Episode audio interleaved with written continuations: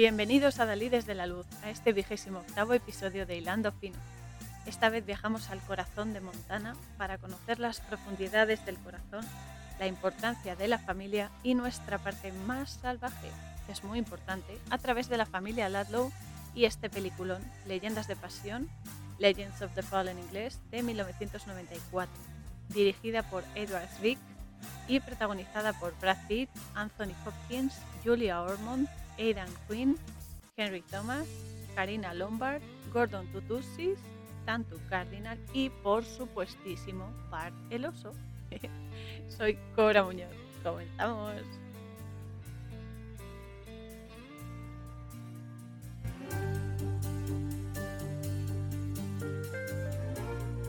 Bueno, hay que decir que esta peli es una joya, una auténtica la he visto miles y miles y miles de veces y no me canso. Siempre puedo verla una o un millón de veces más y no me canso.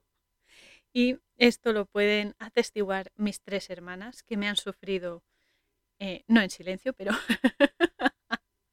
pero eh, han estado ahí y se la he puesto una y otra y otra y otra vez. Y era como, chicas, venga, vamos a ver una peli, ¿qué peli vemos? Y yo, mm, ¿y qué tal si vemos Leyendas de Pasión? Cora, no empieces. y así todo, ¿no? Pero bueno, era mi pequeña vendetta entre hermanas fraternal. Pero bueno, el caso es que es cierto, ¿no? La, me gusta muchísimo, la disfruto muchísimo viéndola. Y hay una cosa que es de las que más me gustan, de, sobre todo de la trama, de cómo lo han enfocado y demás, ¿no? Que soy muy consciente, por otro lado, de que es algo subjetivo mío, es una opinión, que no tiene por qué estar todo el mundo de acuerdo con ello y tal, pero para mí tiene una relevancia importante. Y es que primero, importantísimo, es que los créditos iniciales son muy cortos. Es el título y ya empieza la trama y se acabó. No hay producido por, dirigido por, etcétera. Que eso se agradece infinitamente. Porque yo mm, los créditos iniciales como que paso de, del tema. Pero bueno. Y luego es verdad que otra cosa que me gusta muchísimo es que se le dé a los nativos, americanos en este caso, pero bueno, cualquier civilización nativa, que es cultura, que es la base y los cimientos de nuestra existencia y nuestra cultura que han distorsionado por otro lado otros, pues es eso, que se les dé un reconocimiento que siempre han debido tener.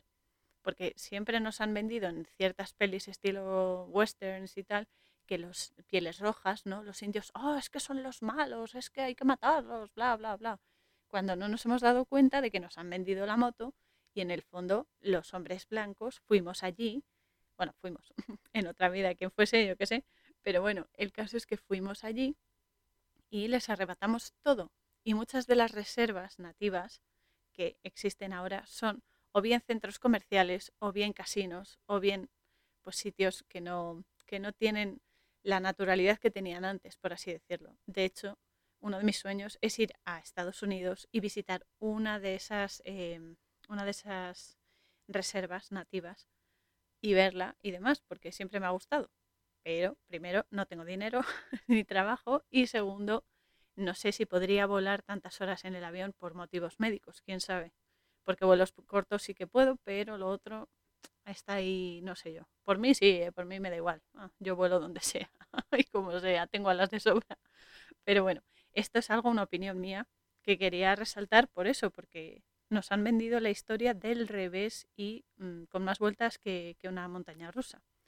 Así que bueno, también comentar que otra de las razones por las que me gusta tantísimo esta peli y pelis similares con nativos sobre todo y sabiduría ancestral es porque yo desde pequeña siempre he sido muy salvaje. Primero cuando vivía en Madrid porque me he enfrentado a muchas operaciones y gracias a mi familia, mis padres, mis hermanas, a Maru, por supuesto, a mi abuelo y demás, pues he salido adelante, ¿no? Porque ellos me han enseñado desde pequeña a ser fuerte, a ser salvaje, pero ser fuerte, ¿no? Y eso lo agradezco infinito y cada día. Y me ha ayudado mucho. Y siempre me han gustado muchísimo, esto es así, los indios desde pequeña, siempre y su cultura y su sabiduría, que luego a medida que crecía lo iba ampliando con, el tiempo, con libros, con lecturas, con películas, con, con, experiencias también, porque tuvimos un perro cuando vinimos aquí a vivir al campo, yo tenía 11, casi 12 años, Y una mañana nos despertamos, salimos eh, a la parte de fuera de- del terreno y eh, había tres perros. Una perra que la llamó, mi abuelo le puso, la bautizó como Manuela y tenía dos cachorros, un perro y una perrilla. La perrilla la llamamos Nala porque era así color, color kaki y al perro lo llamamos, Ma- bueno, mi abuelo le puso Manolo, de ahí derivó a Lolo y de ahí ya le puse yo el definitivo Lobo, porque es verdad que era una mezcla de perro con lobo, precioso además, y que me enseñó muchísimo, muchísimo sobre mi tótem. Mi tótem de nacimiento, mi animal de, de poder, mi animal guía, es el Macua. Macua significa lobo en algonquin. Y es eso, ¿no? Entonces, desde siempre, además, yo he estado muy conectada con los lobos. Siempre jugaba, pues eso, ¿no? A aullar. De hecho, he aullado hasta hace poco a la luna, que parece una chorrada, o parece que se me ha ido la olla, pero a veces se te tiene que ir la olla, es así. Pero es verdad, yo le aullaba a la luna llena cuando había, por eso de, de los lobos, ¿no? Me gustaba mucho. Y después de enterarme de que es la, entre comillas, estrella de la muerte, la física digo, ¿eh? la energía es otra historia. Pero, pero bueno, ya se me quitó un poco la ilusión y ahora cuando hay tormenta sí que aullo un par de veces y solucionado, queda todo equilibrado. y es eso, ¿no? Entonces con mi perro yo aprendí a conectar con su energía porque yo observaba mucho a mi perro y le observaba que el comportamiento que tenía, aparte de ser un animal, pero él te comprendía, o sea, es que yo le hablaba y sabía que me estaba entendiendo, sabía que estaba procesando todo lo que yo le estaba diciendo y a la vez me estaba dando un feedback muy valioso. Entonces, claro, así él me ayudó muchísimo. Además, fue una, mm, una época muy convulsa para mí porque, bueno, empezaba el instituto también y la gente, pues eso, se fijaba en la fachada y demás. Entonces, mi mejor amigo era mi perro y, bueno, y mis hermanas, por supuesto. Pero yo con él tenía una, una relación especial, un vínculo especial y nos entendíamos y además nos mirábamos y ya sabíamos cómo estábamos de ánimo y demás. Muy, muy bonito, la verdad. Y, y es eso, ¿no? Que yo conecté con, con él y a través de él comprendí mucho sobre mi animal espiritual. Y es eso, ¿no? Al igual que le sucede a Tristan en, en la peli con su animal, pues algo parecido me pasó a mí. Creo que nos pasa a todos en algún momento. No hace falta que sea tu mascota, sino que de repente sientes esa energía. Estamos hablando de energías, ¿eh? Yo lo canalicé a través de mi perro, porque era una relación, un vínculo muy, muy profundo el que sentía por él. Bueno, y siento, lo que pasa es que falleció. Y, y es eso, ¿no? Pero cier- en cierto modo sientes que cierta energía es la que te lleva o es la que más, como por así decirlo, la que más canalizas, la que más pides, la que más te, te ayuda, ¿no? Cuando necesitas un empujoncito y demás. Entonces, pues eso, para mí tiene un significado especial esta peli justo por eso, ¿no? Porque eh, tu animal guía te saca lo mejor, pero también lo más salvaje, porque a través de lo más salvaje, aunque cometas errores, vas a aprender y vas a superar esas cosas que estando mm, feliz y happy total y tal, no te vas a fijar porque estás eh, viviendo el momento y no te fijas en superar cosas, sino en disfrutarlas. Entonces, por eso me gusta mucho esta peli. Además, la peli comienza con los cánticos de, de un tajo. De un tajo, en inglés es One Stop, que es el nativo, que es, eh, es amigo de la familia, amigo del coronel Ladlow, y vive con ellos, y explica en un tipi, me encantan los tipis, a un par de periodistas o, o excursionistas o algo así, la vida de la familia Ladlow, que es donde se centra la historia concretamente en la vida de Tristan y cómo interactúa con los demás. Aquí añado ya, esto es de experiencia propia, que yo, bueno, ya lo he dicho, que vivo en el campo desde los 12, 11, 12 años aproximadamente, y una vez, porque yo mm, fuera tenemos una chopera y tal, y bueno, mi padre nos hizo unos columpios y tal, y una vez se me ocurrió, vi unas ramas así de chopo gordas que se habían caído ya de, del peso y tal, y se me ocurrió construirme un tipi. Entonces cogí varias ramas de chopo que se habían caído, las até, al principio las até con juncos, muy rudimentario todo, pero a mí me servía, ¿no? Y, lo anclé bien al terreno con unos agujeros bien, bien apretados y tal, bien cubiertos y no sé qué. Pero mi padre me dijo, cuando ya lo tenía la estructura hecha, me dijo, mira, ata lo mejor con esta cuerda de rafia negra, que tiene mucha porque él tiene, como hace obra todo el tiempo, pues está, tiene de todo, ¿no? Y me la dejó, dice, mira, ven que vamos a atarlo bien y tal, para que resista más y tal. y me quedó estupendo, modestia aparte.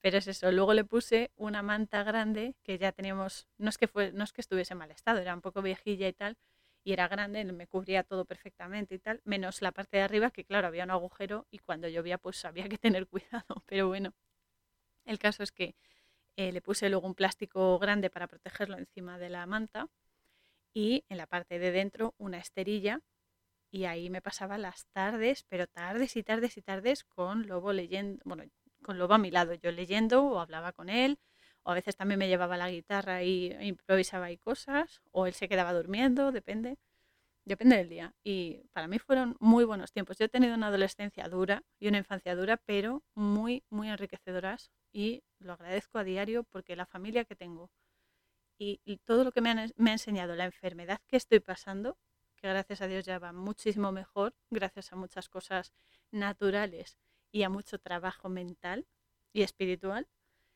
eh, no, yo eso no lo cambio por nada, por nada. O sea, todo el aprendizaje que yo he tenido gracias a mi enfermedad es algo impagable, impagable. O sea, lo merece, pero vamos, totalmente. Y es eso, que yo eh, disfrutaba muchísimo allí, aunque desgraciadamente acabó el tipi, acabó sepultado en una nevada. y se acabó el tipi.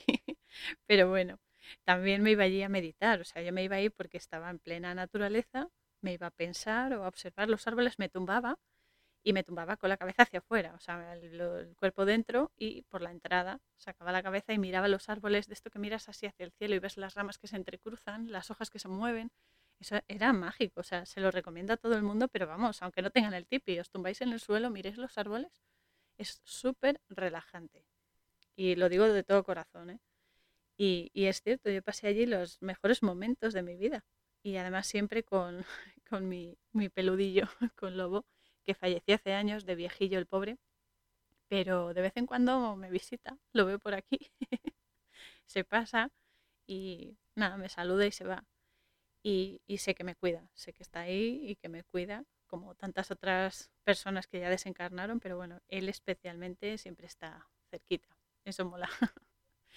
Y, nada, pues es eso. De, hecho, es que me cuida, incluso cuando estaba encarnado, se subía al colegio, iba detrás del coche, porque vivimos cerca de un pueblo, y se subía al colegio y se quedaba sentado en la puerta del colegio, aunque no podía pasar, ahí sentado o tumbado, y esperaba que saliésemos mis hermanas y yo al recreo para que lo saludásemos, lo tocásemos así a través de, la, de los barrotes de la puerta y tal, y luego hasta que no salíamos a las dos y media a comer a casa, no se iba.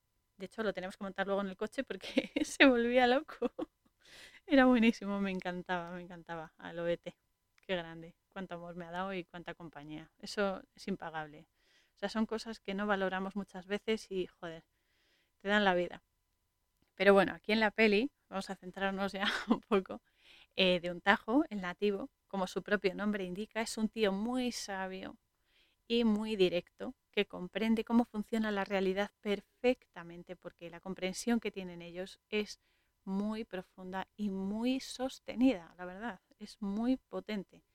Y es que en la peli él es un chamán y es un guía para toda la familia, especialmente para, mm, para Tristan, porque desde pequeño lo ha criado, le ha enseñado a cazar, le ha enseñado a los, ritos ¿no? de, guerra, de cómo celebrar, como ritos de limpieza, todo, todo su sabiduría nativa se la pasó a, Tristan, ¿no?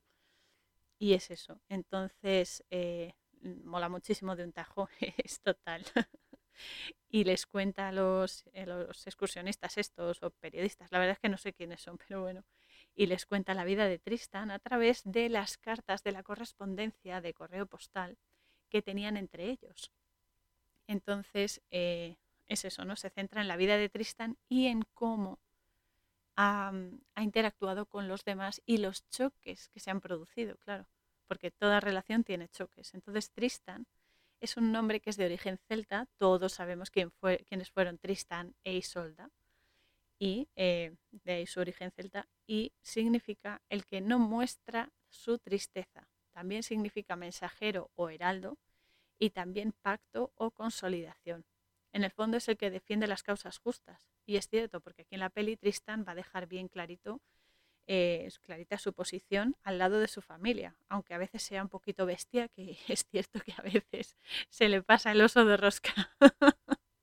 Pero bueno, lo, que, lo bueno que tiene, y esto es lo que más me gusta de Tristan, por eso el personaje me, me vuelve loquísima de amor, es que él sigue su voz interior y actúa en consonancia con eso, con esa llamada. Entonces, aunque a veces choque con la gente de forma, de forma irracional, o sea muy salvaje o muy, muy potente el, el choque que hace con los demás, él sigue su, su, voz interior, aunque cometa errores, pero él sigue su naturaleza, o sea, no finge, él es como es, va de cara y si te gusta bien y si no, pues también, porque al final él aprende, pero los demás también. Y esa es la historia, es duro, pero es así, o sea, aprendemos de los problemas y disfrutamos las alegrías, por supuesto.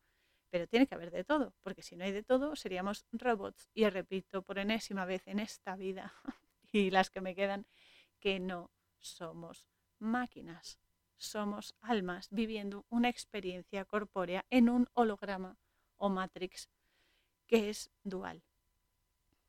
Eh, tela, tela marinera ya. Pero bueno, el caso es que también nos cuenta de un tajo aquí que existen personas que escuchan sus voces interiores. A ver, la voz interior, todos hemos oído hablar de ella y demás, pero aquí hay dos aspectos de la voz interior. Puede ser el ego o puede ser tu alma. Hay diferencia. El ego te lleva a lo peor de ti mismo, y el alma es la que te dice rectifica. Venga, esfuérzate, trabájate, no seas baguete. Eso es lo que te dice el alma y al alma le decimos, venga, venga, pero al final no nos queda otra que lidiar con lo que tenemos entre manos. Y es eso, ¿no? Entonces hay personas, nos dice de un tajo, que viven a través de sus voces interiores. Todos lo hacemos. ¿Quién no se mueve por egoísmo por egocentrismo de, de, vez en cuando, ¿no? El yo, yo, yo que a todos nos gusta, pues eso, ¿no? Que nos valoren, no decir, ay, mira lo que me ha dicho, que como mola, no sé qué, mira, ay, que nunca me dicen nada, bla, bla. Eso yo lo hago a veces. Me permito esa licencia, aunque no es bueno abusar de, ay, mira, mira lo que me han dicho, mira qué importante soy, bla, bla, bla. No. Hay que tener, mantener un perfil constante, pero ser realistas.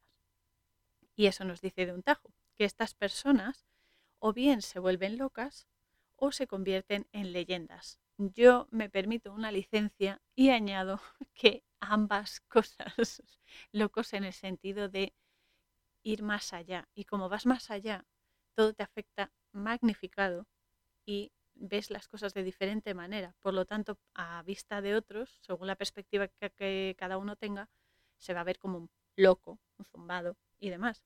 Y también te, se convierten en leyendas, es decir, que dejan una huella importante, un paradigma cuántos han hecho eso ¿no? antes que nosotros y cuántos lo hacen ahora y cuántos lo están haciendo y lo harán más adelante. Esto es así, este bucle funciona así y es lo que hay, chicos. así que habrá que llevarlo con dignidad. y es eso. Entonces eso nos dice que además mientras lo está contando me gusta porque es que las localizaciones son una pasada absoluta, Dios, es precioso. Aunque dicen que es en Montana, pero tuvieron que irse a Canadá a, a grabarlo, o sea, partes de Canadá diferentes, porque no sé por qué no tenían licencia o algo así, leí, y demás, pero es un, son unas localizaciones bestiales, preciosas. Y es eso, ¿no? Mientras nos está contando esto de un tajo, aparece la imagen de un bosque que tiene un río. El río, el agua, ya sabemos que es la frecuencia y que representa las emociones y el cambio, el cambio entre realidades, ¿no? Que es eso que va fluyendo, se ve el curso del río y tal, y también vemos a un Tristan adolescente corriendo salvaje entre los árboles a toda pastilla. y aquí de un tajo nos dice también que cuando Tristan nació, lo envolvió en una piel de oso, y de oso pardo, claro, y lo sostuvo toda la noche en brazos. En el fondo lo que hizo de un tajo así fue una iniciación nativa de consolidación del animal de poder en el bebé porque lo está abrigando en la piel del oso, o sea, en la piel de su elemento, de su animal eh, guía, de su energía vital. Y el bebé, de alguna manera, lo está mamando, por así decirlo. ¿no?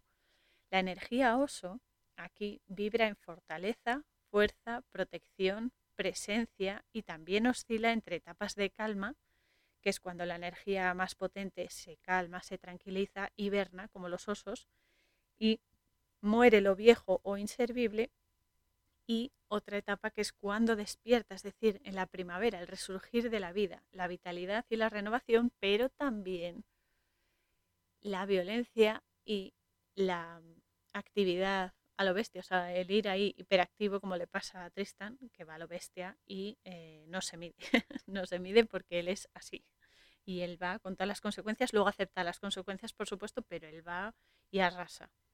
Entonces es esto. El tema de los animales de poder, tótems y la compresión de la energía para los nativos, pero no solo americanos, insisto, hay nativos y hay sabiduría ancestral en todas las culturas y todas son importantes porque, oh la, todas hablan de lo mismo, solo que con diferentes ejemplos, diferentes paradigmas, pero que están hablando de lo mismo, de la energía, de la energía universal, del amor, si queréis llamarlo Dios, del Creador, del Gran Espíritu.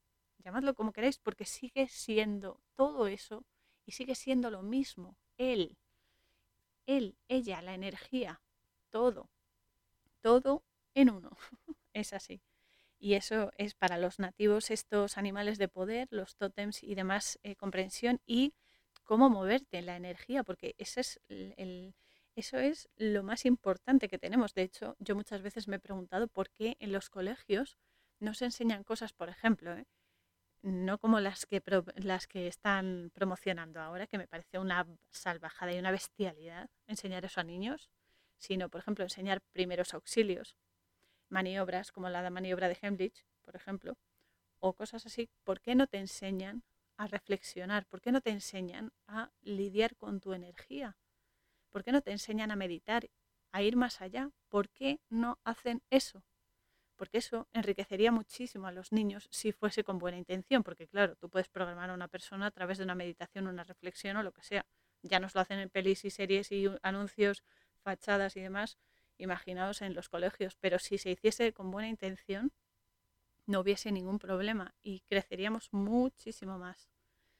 Entonces siempre lo he pensado, es algo que me frustra mucho soy así, no lo he superado, pero es lo que hay.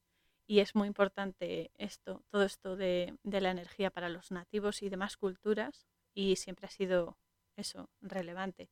En el caso de los nativos americanos, los animales de poder son energías como todo, como nosotros, como la mesa en la que tengo apoyado el brazo ahora mismo, que yo veo que es una mesa, porque es una ilusión mental del holograma. En el fondo es energía vibrando tan rápido, tan rápido, que yo veo que me sujeta, tengo la ilusión de que me sujeta, pero son micropartículas ahí vibrando a lo loco. Menuda fiesta que tienen. Y es eso, ¿no? Todo es energía. Entonces, para ellos, los eh, animales de poder son energías concretas que ayudan a la persona, al guerrero, sobre todo en los eh, nativos, los guerreros eran súper importantes, igual que las mujeres, atención, a moverse por la vida y potenciar lo mejor de sí mismo en cada momento. A los niños en los poblados y demás, se les enseñaba a aprender de su energía, a desarrollarse interiormente para poder ser luego fuertes externamente. Y eso se ha perdido, ya no se hace eso. Y de verdad que es que me sienta como un tiro, muy mal, así de claro. Pero bueno, cada persona eh, dicen que puede llegar a contactar y a conectar o a establecer una simbiosis hasta con nueve animales de poder. ¿Es casualidad lo del nueve? Pues no. Nada es casualidad, nada en este holograma ni en otros niveles de existencia lo es. Entonces, hasta nueve, que van cambiando a lo largo de las circunstancias por las que uno pasa en la vida, porque en cada circunstancia necesitas un tipo de energía predominante o mm, específica, vamos, o varias, depende. Entonces, el animal de poder es una fuerza intrínseca y es esencial para la persona. Es lo que decimos de energía vital. Ese es tu animal de poder según los nativos. Es la conexión, esa energía es la conexión del cuerpo con el alma. Y los otros espíritus guías, con los que también puedes eh, conectar o contactar o lo que sea, son mensajeros que te ayudan, te dan su energía. A veces son solo puntuales, pero otras veces se quedan contigo de por vida. Yo nací con el macua, soy una macua, me encanta, soy un lobo, una lobita, pero por ciertas circunstancias de la vida también tengo otro animal guía, que es un urma. Un urma es un león. y están conmigo. Es eh, mi animal de poder, ya digo que siempre eh, ha sido y es el macua, pero hace relativamente poco y por ciertas circunstancias que, que no me apetece recordar ahora mismo, pues llegó este Urma y se quedó conmigo y me ayudó muchísimo y me protegió muchísimo también. Así que estoy aprendiendo con él y porque también es verdad que he cambiado y cuando cambias tu energía cambia contigo. Y es por eso que va fluctuando, aunque tu esencia siempre va a seguir siendo la que es.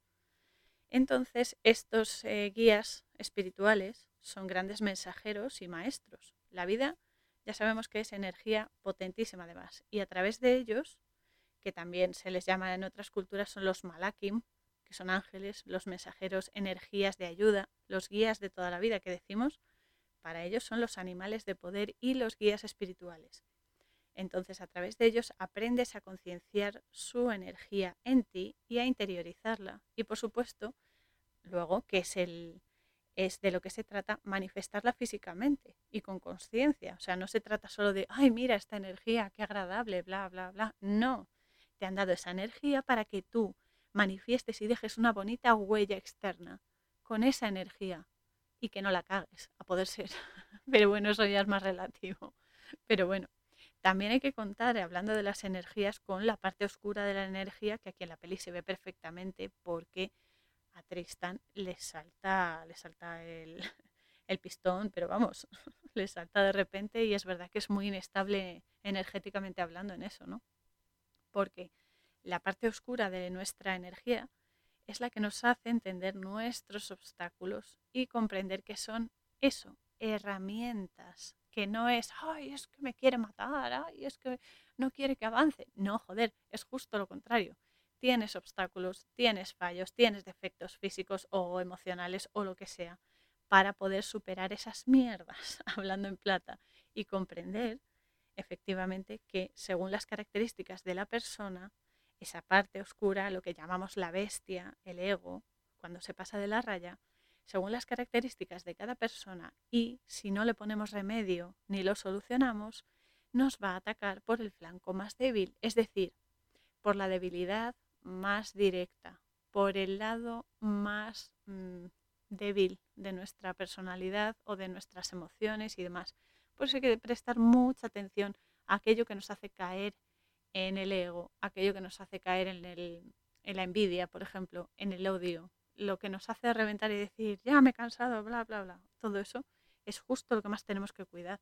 Y son avisos. En esencia, lo que se necesita aceptar aquí, que este es el kit de la cuestión, es que el mal, y esto es muy importante, el mal, con mayúscula, posee la función única, y sí lo digo de verdad, única, de en todas sus manifestaciones, y por muy duras que sean y por muy poco que las entendamos, que su intensidad será directamente proporcional a nuestro pasotismo y estupidez, que a veces es infinita, pues lo que intenta es hacerte mirar hacia tu interior para que tú te encuentres y así también encontrar la forma de solucionar lo que te daña, pero desde ti mismo. O sea, no vale pasarle la pelota al otro. Ay, es que esto me molesta, venga, solucionalo tú. No, N-O, no sino solucionando tus errores, transformándolos en virtudes y dándole la vuelta y puliendo eso, la parte más egoísta que tenemos, la pereza, el decir, ah, es que todo es culpa de los demás, yo no tengo que cambiar nada. Justo cuando haces eso es cuando tienes más que cambiar y más cosas que superar. Entonces es eso, tienes que solucionarte tus cosas y empezar en ti, porque nada, excepto tú, depende de ti. O sea, todo lo que tú hagas va a ser lo que ayude a cambiar, a mejorar o a, empeorar, depende. Pero todo desde ti, tienes que empezar por los cimientos. Los cimientos eres tú. No puedes pretender que otra persona cambie las cosas si tú sigues haciendo la misma chorrada que le criticas a otro. Entonces es eso. Además es que si te vas solucionando paso a paso y con paciencia, es porque requiere eso, grandes dosis de reconocimiento, humildad y paciencia. Lo de la paciencia algunos nos cuesta bastante. confesión, confesión particular. Pero es muy necesario porque no se soluciona todo de la noche a la mañana. Es un proceso y por eso hay que empezar cuanto antes. Y también, por supuesto, las cosas y las personas que están a tu alrededor y que interactúan contigo van a cambiar, porque es muy sencillo, si tú te cambias interiormente, tu forma de pensar, tu forma de sentir, cómo haces las cosas, cómo te tomas las cosas, cómo la comprensión que llegas a alcanzar, si tú cambias eso, vas a cambiar la forma en la que te mueves por el mundo y esa interacción con los demás va a ser diferente, por lo tanto los demás van a actuar diferente contigo y con otros. O sea, esto se expande, es como el efecto dominó. Por eso hay que empezar en uno. No puedes pretender que lo que tú quieres que cambie, eh, pues, pues, por ejemplo, como el tema de la luz. Ah, es que tú fíjate lo que nos sube en la luz, o que fíjate lo que voy a pagar este mes, no sé qué. Vale, pero no voy a hacer nada, voy a seguir tumbado en el sofá, ¿vale? Mientras otros mm, proponen cosas. No, tienes que mojarte, tienes que mojarte, porque no vale de nada criticar, criticar y luego no mover el culo. Hay que moverse hay que moverse. Y es así, es algo que cuanto más tardemos en entender, peor vamos a estar. Es así. Entonces, es eso. El cambio empieza en uno mismo y se propaga a los demás, porque es un impulso, es como un latido. Tú emites una frecuencia y una vibración energética y es como pum, pum, se transmite a los demás y ellos lo van a transmitir a otros y así sucesivamente y pasa por todos porque estamos todos conectados como una red neuronal maravillosa, que a mí me encanta el árbol neuronal o las, los árboles directamente, que tienen su conexión incluso estando súper lejos y se hablan entre sí, los bárbol, como, como en El Señor de los Anillos, que son magníficos los bárbol, molan mucho. Y es eso, hay que, hay que cambiar desde nosotros mismos, porque es eso, no vale quejarse y no hacer nada. Eh, además es que es eso, todo empieza con las pequeñas cosas, o sea, no pretendas cambiar el mundo desde, oh, sí, porque voy a donar millones a no sé dónde, y no tienes ni dos euros, vamos a ver, hay que ser realista. Se empieza por las pequeñas cosas y detalles en tu rutina que, que dejan un pozo ¿no? de reflexión, sobre todo reflexión, ya no que los demás vayan a hacer lo mismo inmediatamente, sino un pozo para que la gente reflexione y piense y diga, joe, a ver si va a ser esto ¿y si, ¿y si le damos una vuelta de tuerca a esto? ¿Y si lo miramos y tal? Y puedan tener un punto de vista diferente para comparar las cosas, porque solo así, cuando tienes varias opciones, valoras una, valoras otra, valoras todas, y entonces piensas, jolín, es que es cierto, esto me puede funcionar, esto me puede funcionar, y a base de ensayo-error, ensayo-error, se van consiguiendo las cosas. Y como siempre, me pongo yo de parapeto porque aquí yo no soy perfecta, ni mucho menos, tengo mucho, mucho que superar, soy consciente de ello y eh, me esfuerzo a veces más, a veces menos, pero es verdad que me esfuerzo para ello. Y hay una cosa que parece una chorrada, lo voy a explicar ahora, que me río porque luego lo pensé y dije, estás fatal, Cora, que esto te afecte, es una chorrada monumental. Pero es eso, por ejemplo, en mi caso, me molesta mucho, bueno, ahora cada vez menos, pero me molesta mucho que me levante por la mañana y llega a la cocina y ve a la cafetera vacía y no hayan hecho café. Porque se le acaba uno, pues si se te acaba, haz café, que no es tan difícil, ¿no?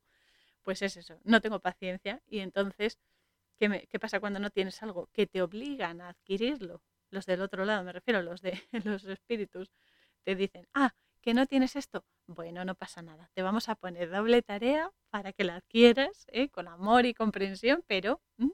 zastas. y así. Entonces es eso. Me molestaba mucho que pasase eso.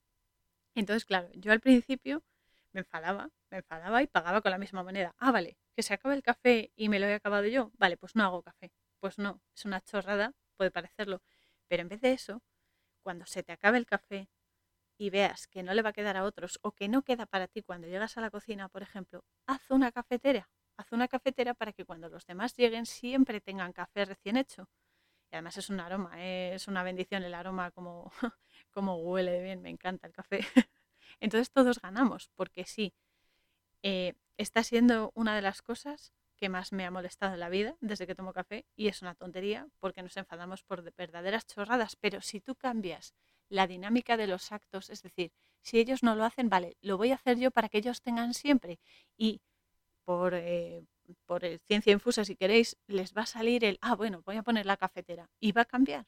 Lo he comprobado, o sea, lo he comprobado, no es que sea algo mío tal, lo he comprobado. Y con eso, como tantas otras cosas, como puede ser ayudar a alguien a llevar un carro de la compra, ayudar a alguien a que, yo que sé, a que encuentre no sé qué, cualquier cosa, incluso en casa. Tender una lavadora porque a una persona no le da tiempo, por ejemplo. Cosas tan sencillas como esas que son las que empiezan a generar grandes cambios, porque eso es como, sí, como un, entre comillas, trayazo que te meten mental, que te hace, te hace chocar porque no te lo esperas, pero también te hace reflexionar, porque es, es eso, ¿no? O sea, tú no te quedaba café, pero haces café y tienen los demás. Y es como, ah, mira, me ha hecho café, qué bien, ah, pues lo voy a hacer yo. Y es así como se cambia, hay que empezar desde uno mismo. Porque es eso, son las huellas que dejamos las que guían a otros.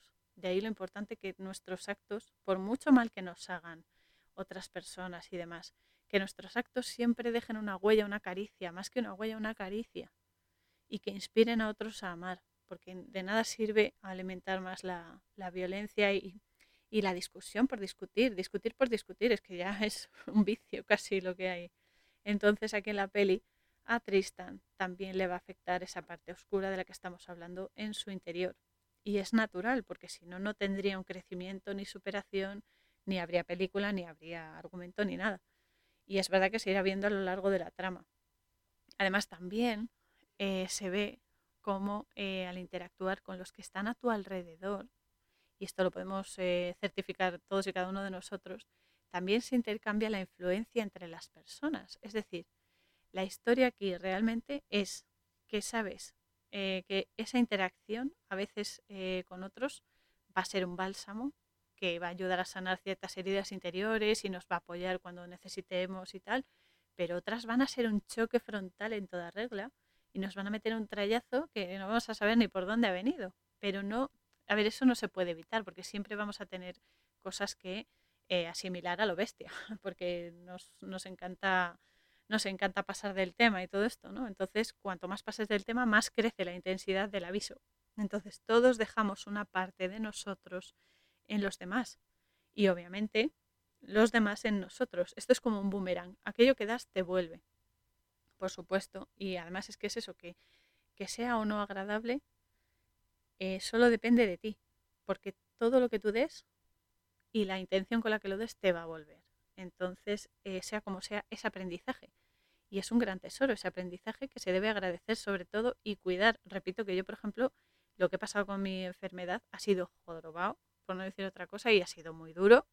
Y no quiero hacer el papel de víctima ni, sabes, ni dar pena ni nada, pero es cierto, pero lo agradezco a diario, porque gracias a eso estoy aquí hablando de esto y contando estas cosas y ayudando a otras personas que están pasando por cosas parecidas y yo les puedo dar un punto de vista que me ha funcionado y quizás a ellos también les ayude, ¿no? De eso se trata, de colaborar entre todos. Entonces tienes que cuidar estas cosas, los problemas y lo que has aprendido de ellos porque te han hecho llegar hasta este punto.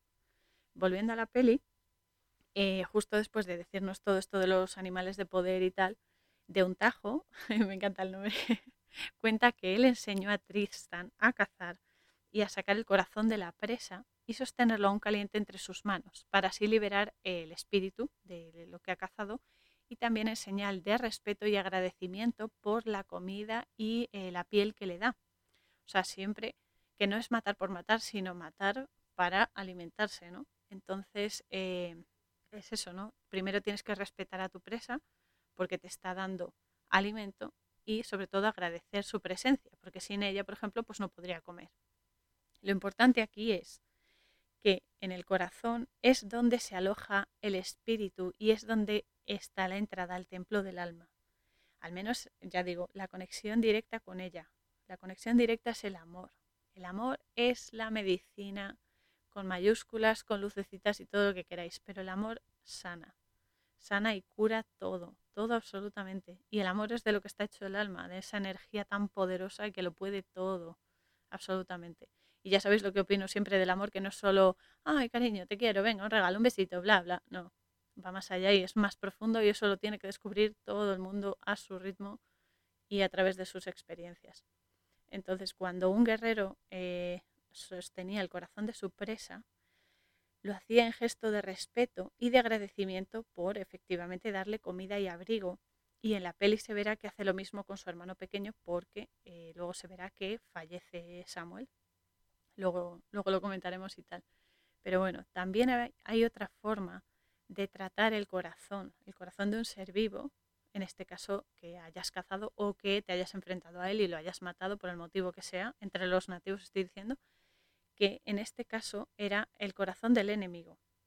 Lo cogían y sí, lo liberaban, pero no lo sostenían entre las manos en señal de respeto, sino que cuando un indio mataba a su oponente, le sacaba el corazón y se lo comía, lo devoraba, porque de alguna manera absorbían así su energía vital que tuviese la persona y era como una forma de ganar poder sobre él, aunque fuese en espíritu, para que no te pudiese eh, perjudicar. Aún así, la verdad es que es un poco asqueroso, bastante retorcido y demás, pero ellos mm, en principio funcionaban así o eso nos han hecho pensar y creer todo el tiempo. Pero bueno, esto es lo que hay y según estos parámetros eso era así. Pero lo de liberar el corazón sí es cierto que sale y coinciden bastantes cosas. Así que bueno, luego sale de nuevo de un tajo con el coronel William, que el significado es eh, Guillermo y significa también protector Ludlow, el coronel Ludlow, que intentó ayudar a los nativos en las guerras indias de Estados Unidos y eh, se ve el rancho precioso en el que se instala a vivir con su familia para alejarse del ejército, del poder y de la política. O sea, el coronel Ludlow acaba de los gobiernos, de los políticos y de todos los chanchullos hasta las narices. Y debo decir que es algo muy inteligente y muy sabio lo que hace, porque si aparte de allí él solo quiere vivir tranquilo y alejarse de la violencia y de la muerte y de todo y quiere vivir tranquilo con su familia y demás. Luego nos presenta a los tres hijos del coronel, que son Alfred, que es el mayor, que obviamente es Alfredo en español, que significa justo, equitativo, pacífico. Luego está el pequeño, que se llama Samuel, que significa Dios escucha, que era el pequeño. Y luego está eh, Tristan, que es el mediano. Tristan, ya sabemos que me encanta totalmente y además explica que la madre de los niños, la esposa del coronel, se llama Isabel, que Isabel es un nombre hebreo que significa promesa sagrada.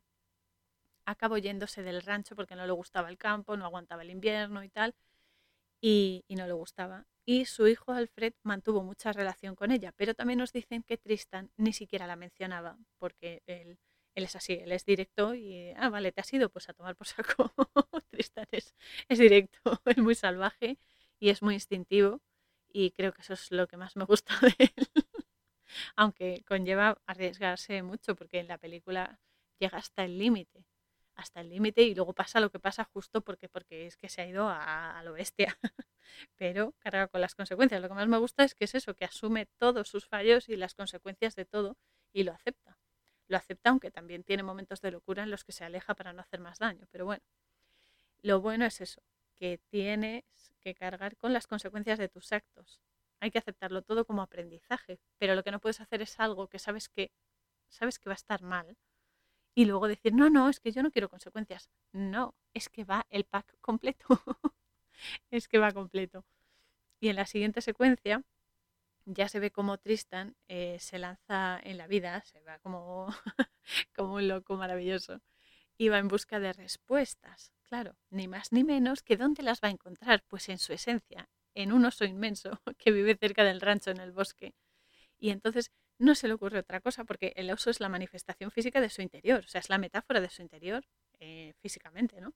Y entonces él se arriesga porque quiere probarse a sí mismo, o sea, esa es la lectura, que se enfrenta al oso, o sea, se acerca al oso, pierde el miedo y es como, venga, te voy a tocar, porque quiere probarse a sí mismo, quiere ver hasta dónde es capaz de llegar y, qué hay en su interior, ¿no? Y entonces, claro, a ver, es un kamikaze, ¿no? Porque lo toca, lo toca mientras el oso está durmiendo, que vaya ideas, y el oso, claro. Eh, ah, por cierto, se llama, el oso se llama Bart. Bart eh, en español es Bartolomé, que significa Bar en hebreo es hijo, y Talmai es eh, el nombre del padre, ¿no? Hijo de Talmai. Talmai significa surcos el hijo de los surcos, es decir, el hijo de la siembra, el fruto, por así decirlo. Y claro, el oso, como lo está molestando, se despierta, se enfada y corre detrás de, detrás de Tristan. Y llega un momento ya que se enfrentan, el oso le da un zarpazo importante en el brazo y Tristan, como saca al genio que lleva dentro, pues le arranca una garra. Entonces, eh, son ganas de hacer tonto, pero bueno, él es así, hay que entenderlo. Y el caso es que según dice de un tajo, aquí viene lo importante, cuando un animal y una persona se hieren mutuamente, se hacen sangre mutuamente, quedan vinculadas por completo.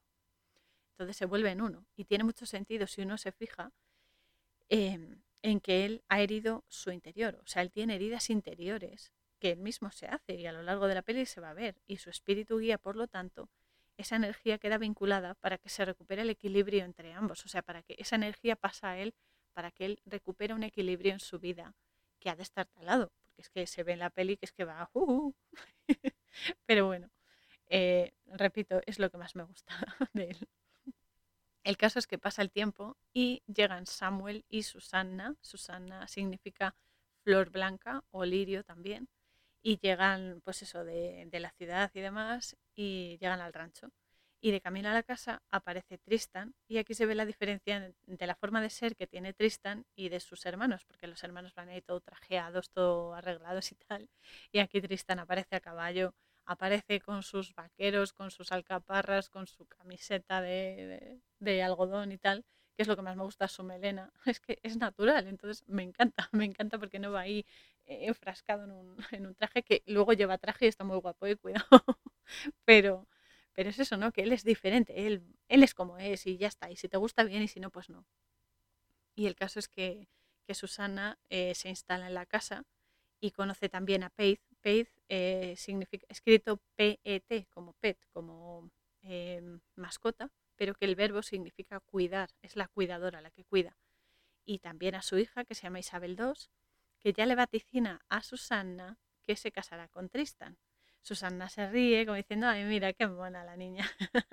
pero el tiempo le va a dar la razón y no le va a sentar muy bien a, a Susanna. Pero bueno, después se van todos a cenar y están ahí todos en la mesa y tal, y Samuel empieza a hablar de la guerra, de la Primera Guerra Mundial, que es justo en esa época el contexto, y el coronel, o sea, el padre, le dice que gracias a Dios están lejos de la guerra, porque el coronel William sabe perfectamente los chanchullos del gobierno y las mentiras que utilizan para conseguir adeptos a la causa, mientras eh, ellos observan sin tener ni un rasguño, o sea, todos les salvamos el culo al gobierno y mientras tanto ellos están ahí comiendo palomitas y disfrutando del show. Esta es la traducción burda y directa, así de claro.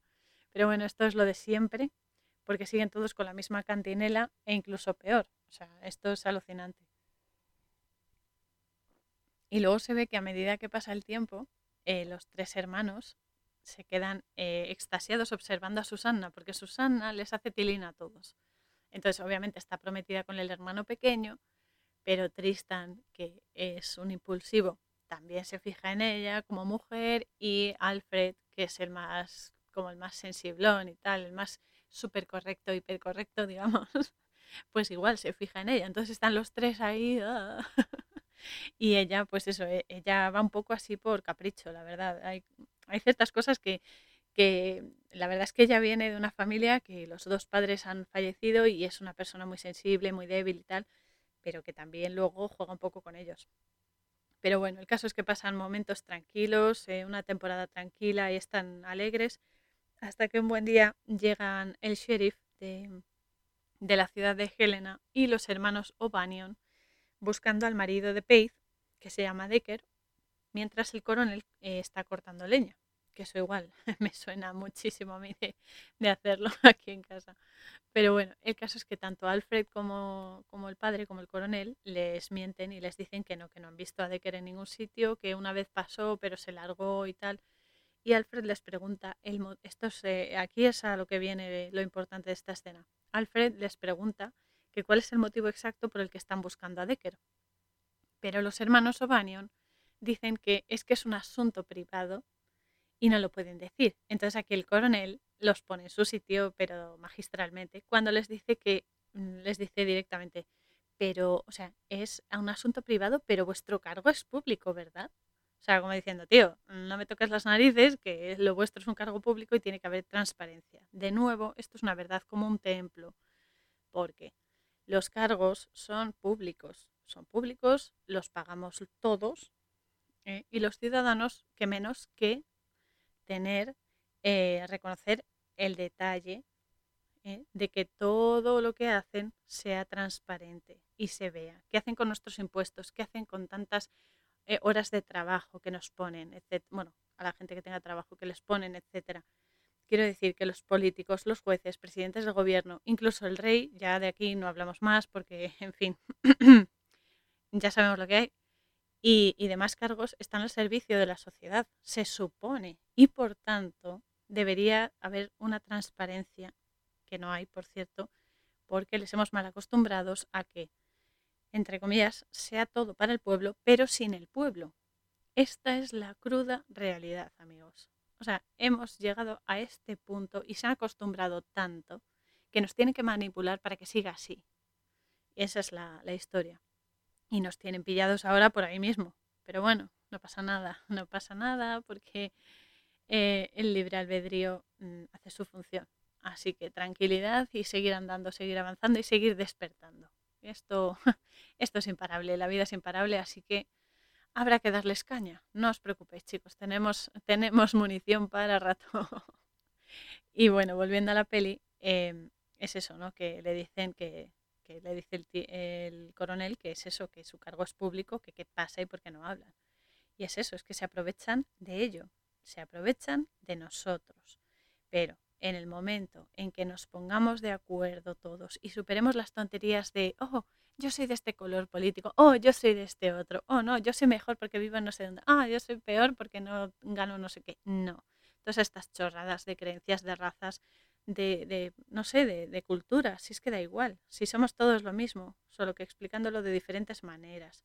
Cuando nos pongamos en serio y hay que ponerse ya de acuerdo y superemos esto y nos unamos, las cosas van a cambiar mucho porque somos un flujo imparable somos muchísimos más que los que están en el poder y la vida es imparable, repito. Pero es eso, o sea, se valen de estas pequeñas cosas que nos enfrentan. Son cortinas de humo que eh, alientan para que no sepamos lo que están haciendo en realidad. Y en serio, hay que ponerse las pilas ya. Y ya es ya, porque es que eh, cuanto más tardemos va a ser peor. Entonces, hay que entender esto y hay que entenderlo ya, y lo digo desde el corazón y con todo mi cariño y mi respeto para todos, pero tenemos que alcanzar un acuerdo de mínimos, Enrique ya lo dice siempre, y yo suscribo porque es cierto, un acuerdo de mínimos consiste en tener un, eh, un objetivo común, a pesar de todas esas diferencias, todos esos detalles que nos hace únicos que nos hace únicos y de los que podemos aprender todos de todos, pero el objetivo primordial es uno y es común a todos. Es decir, eh, para ello tenemos que focalizar en que el verdadero enemigo, que no somos nosotros los de a pie, no, sino que el verdadero enemigo son las mierdas y toda la oscuridad que están canalizando los miembros de la realeza y que cumplen sus títeres, que son muchos, entre ellos los políticos. Entonces nos han vendido miedo, nos han vendido enfermedad, nos han vendido muerte por todas partes, pobre muerte que no tiene culpa de nada. Y, nos han convencido de que no somos nadie, que no somos nadie y que, eh, que sin ellos no podemos vivir, cuando es justo al revés. Si ellos, sin nuestro apoyo, no tienen nada, no tienen ni chanchullos, no tienen ni avioncitos, no tienen ni coches, no tienen sueldazos de por vida estando la gente sin trabajo y sin sueldos ni, ni pensiones, por ejemplo, y demás. Entonces, nos han hecho creer todo al revés. Todo. Nos convencen de que no somos nadie y de que ellos son los que nos mantienen con vida, cuando verdaderamente somos todo y más todavía. Nosotros, sí, todos y cada uno de nosotros juntos somos una fuerza de la naturaleza imparable.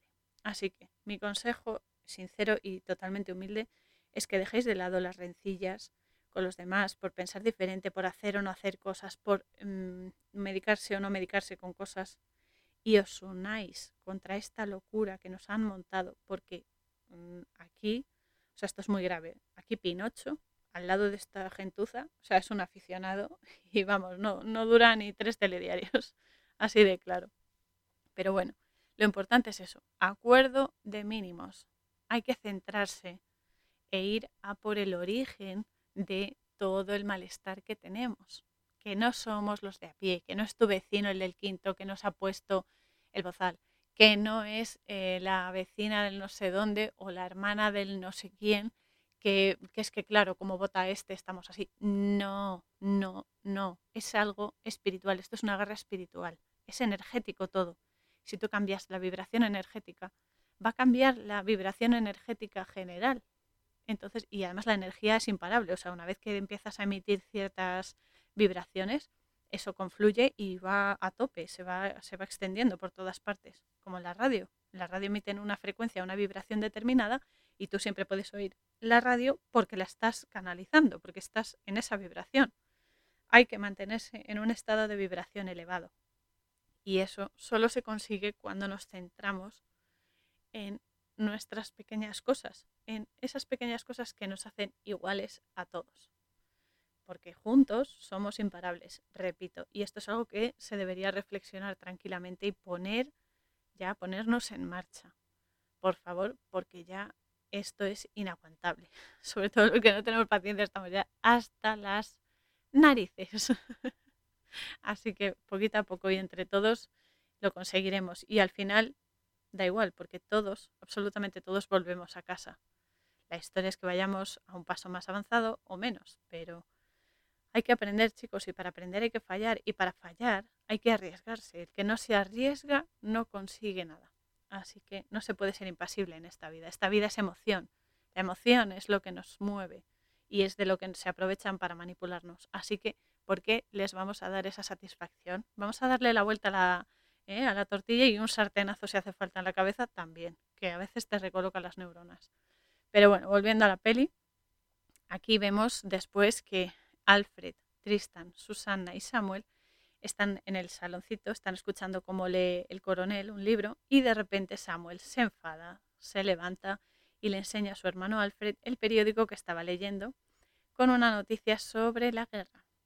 Este va a ser un punto de inflexión para todos porque aquí viene un primado negativo brutal en el que se ve tanto que Samuel como Alfred están consternadísimos por las noticias sobre la guerra y demás. Sin embargo, el coronel se calma como buen padre y les dice quietos.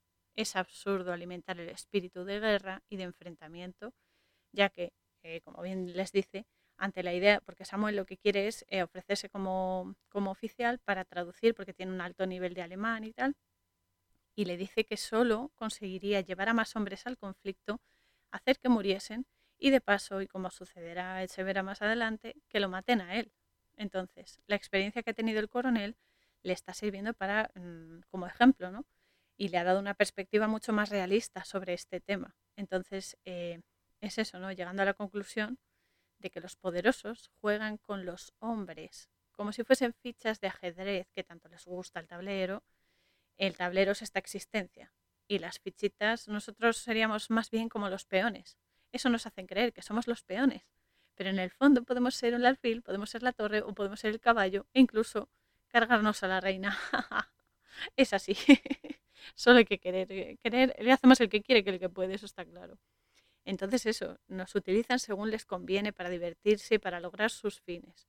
Y esto es desde que el mundo es mundo, ¿eh? esto es así. Les encanta dividir, les encanta enfrentar para que estemos distraídos con las tonterías de yo soy mejor que tú porque hago no sé qué, yo soy mejor porque sigo a este, el otro, bla, bla, bla, como siempre porque mientras tanto ellos están haciendo sus mierdas a nuestras espaldas y son cosas muy, muy sórdidas, muy oscuras. Y en el fondo esto hay que entenderlo ya. Nosotros somos la clave para frenarlos. En seco además, ¿eh? Pero insisto, para eso tenemos que organizarnos ya mismo y empezar a cambiar el sistema desde la base, es decir, desde nosotros mismos, esas pequeñas grandes cosas, ¿no? Desde nuestra rutina y con las personas que están alrededor, proyectar buenos actos con empatía y amar sin miedo, que ahora parece que da miedo amar, pero si el amor es lo que nos hace fuertes. No tengáis miedo a amar, no tengáis miedo a besar, ni a hacer el amor, ni a, no sé, ni a tener hijos tampoco, Dios, si es lo normal, es lo normal, hemos venido a dar vida, no a quitarla. Y es eso, y a comprender que las diferencias entre las personas son solo por el avatar, el avatar es lo que nos diferencia, es la fachada, digamos. Es como la ropa. Si yo llevo un jersey blanco y tú llevas un azul, pues chico, ¿qué vamos a hacer? Son jerseys, ¿no? En el fondo. Son lo mismo, solo que tienen un color diferente. ¿Qué pasa? No pasa nada. La esencia es la misma. Y eso es lo que hay que entender. Hay que unificarse interiormente, es decir, comprender nuestros pensamientos y emociones, gestionarlas bien, porque cuando uno sabe cómo funciona, evita ciertas cosas negativas y promueve otras positivas. Hay que depurarlo bien y evitar que sean falsas. O sea, hay que ser verdadero, hay que ser natural y hay que ser uno mismo, o sea, hay que ser consciente, no puedes fingir. Además es que al fingir lo único que consigues es que se te descubra y todo sea aire.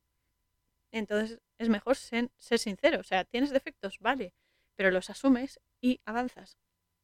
Y después, cuando ya te, tú te, no sé, te registras interiormente y sacas tu basura, que todos tenemos mucha mierda, pues ya exteriormente expresas las cosas más depuradas en todo lo que haces, porque sólo así se activará y fortalecerá la conexión que nos une a todos, porque todos somos uno, todos venimos de lo mismo, somos una chispa de una luz inmensa.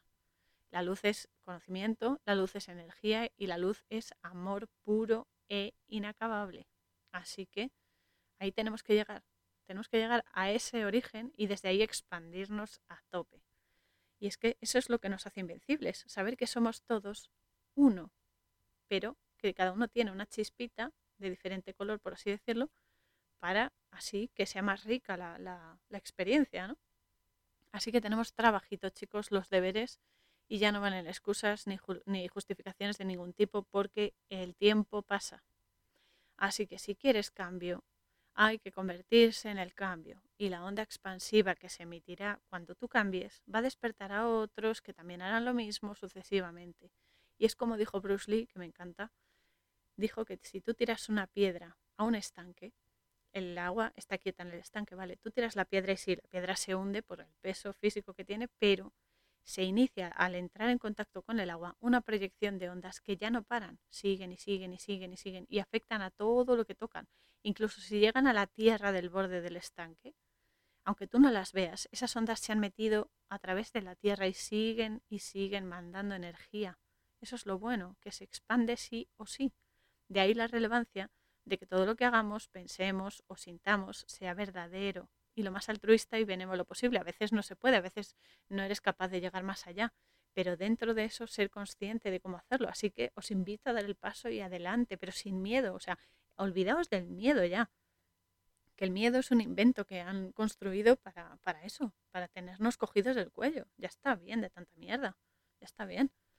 Y es eso, entonces eh, aquí el coronel también les dice que sí, que él estuvo rodeado de gente que le comía la oreja, con halagos, con supuesto respeto, porque sí yo, porque coronel eres el mejor y no sé qué, lo que es un lameculos de toda la vida, pues eso. Pero que en el fondo les dice a los hijos, en el fondo todos eran unos cretinos, unos lameculos. Y también les dice que él crió a los tres, les crió y les enseñó a pensar por sí mismos y a ser independientes. Pensamiento crítico y libertad de elección, dos cosas, dos pilares fundamentales en la vida de cualquiera porque hemos venido aquí a experimentar, no a ser esclavos de nadie ni de nada. Y ya está bien. Aquí Tristan está callado totalmente, pero opina igual que el padre, porque él ve la visión natural de la vida y se da cuenta de que les están vendiendo humo a los dos hermanos y tal con lo de la guerra y no sé qué. Y eso.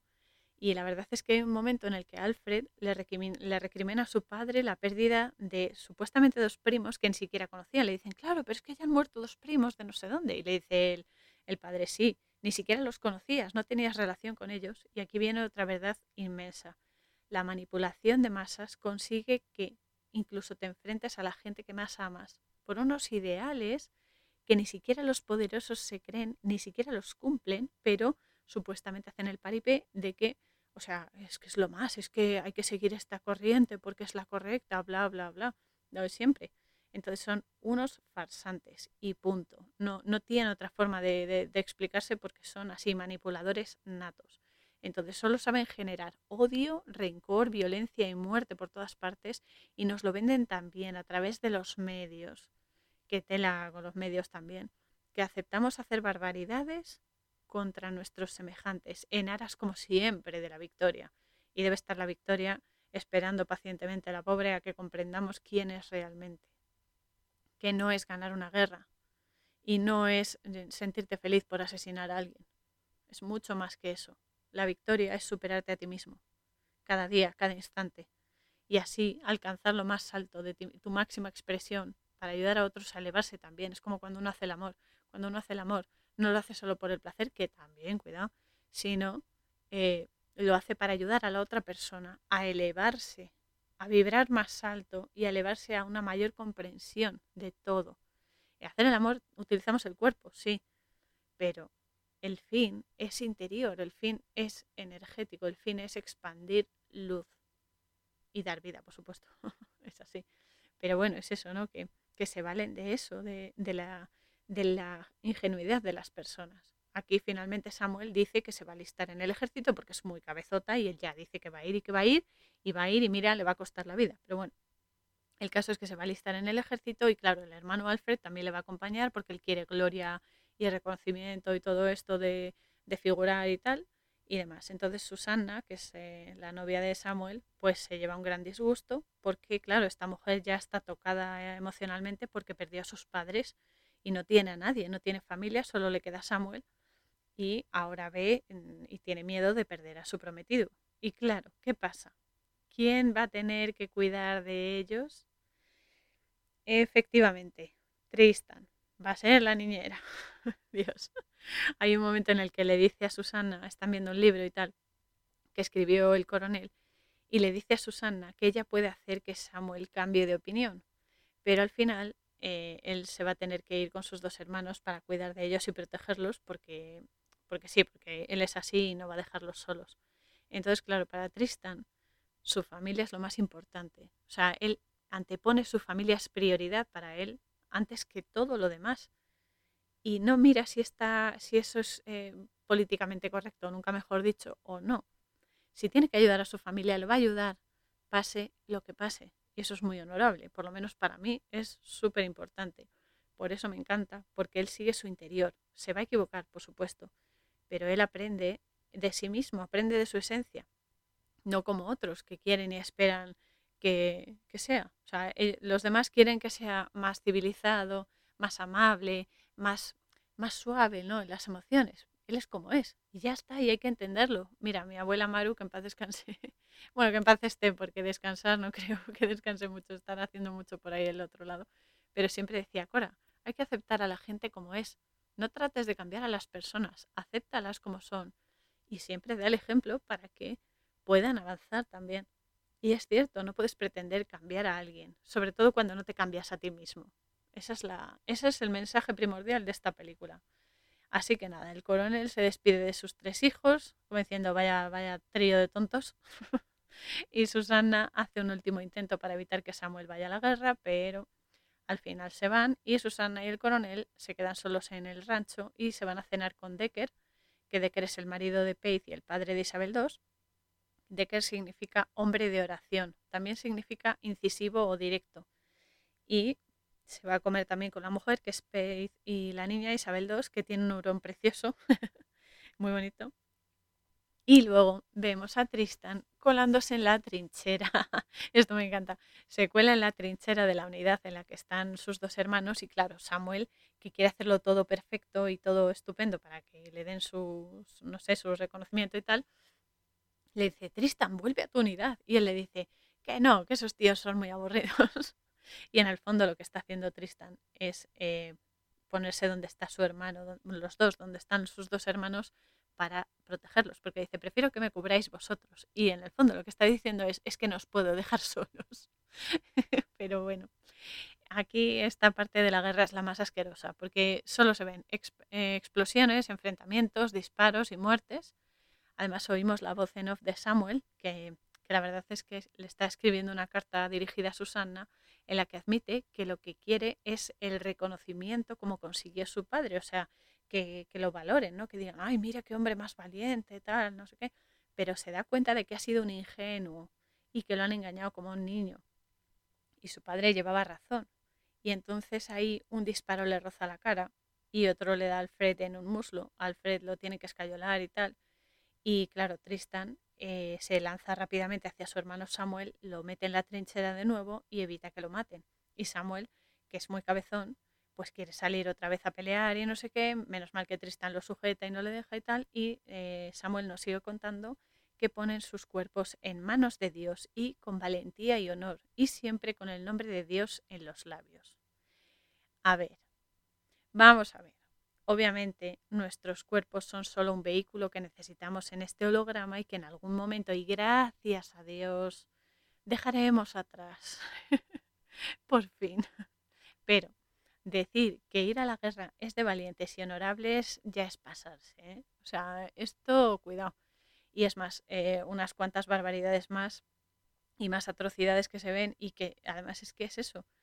¿Cuántas, cuántas en el nombre de los santos, del bien común y de Dios, cuántas locuras se han hecho ¿eh?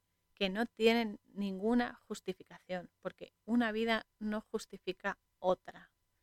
No, todas son necesarias, incluso la de los capullos. Para bien o para mal es así. Y es eso, porque tú en otra vida fuiste un capullo monumental o, una babilónica, de, vamos, de pura cepa, ¿y qué? Y ahora estás viviendo otra expresión de tu alma.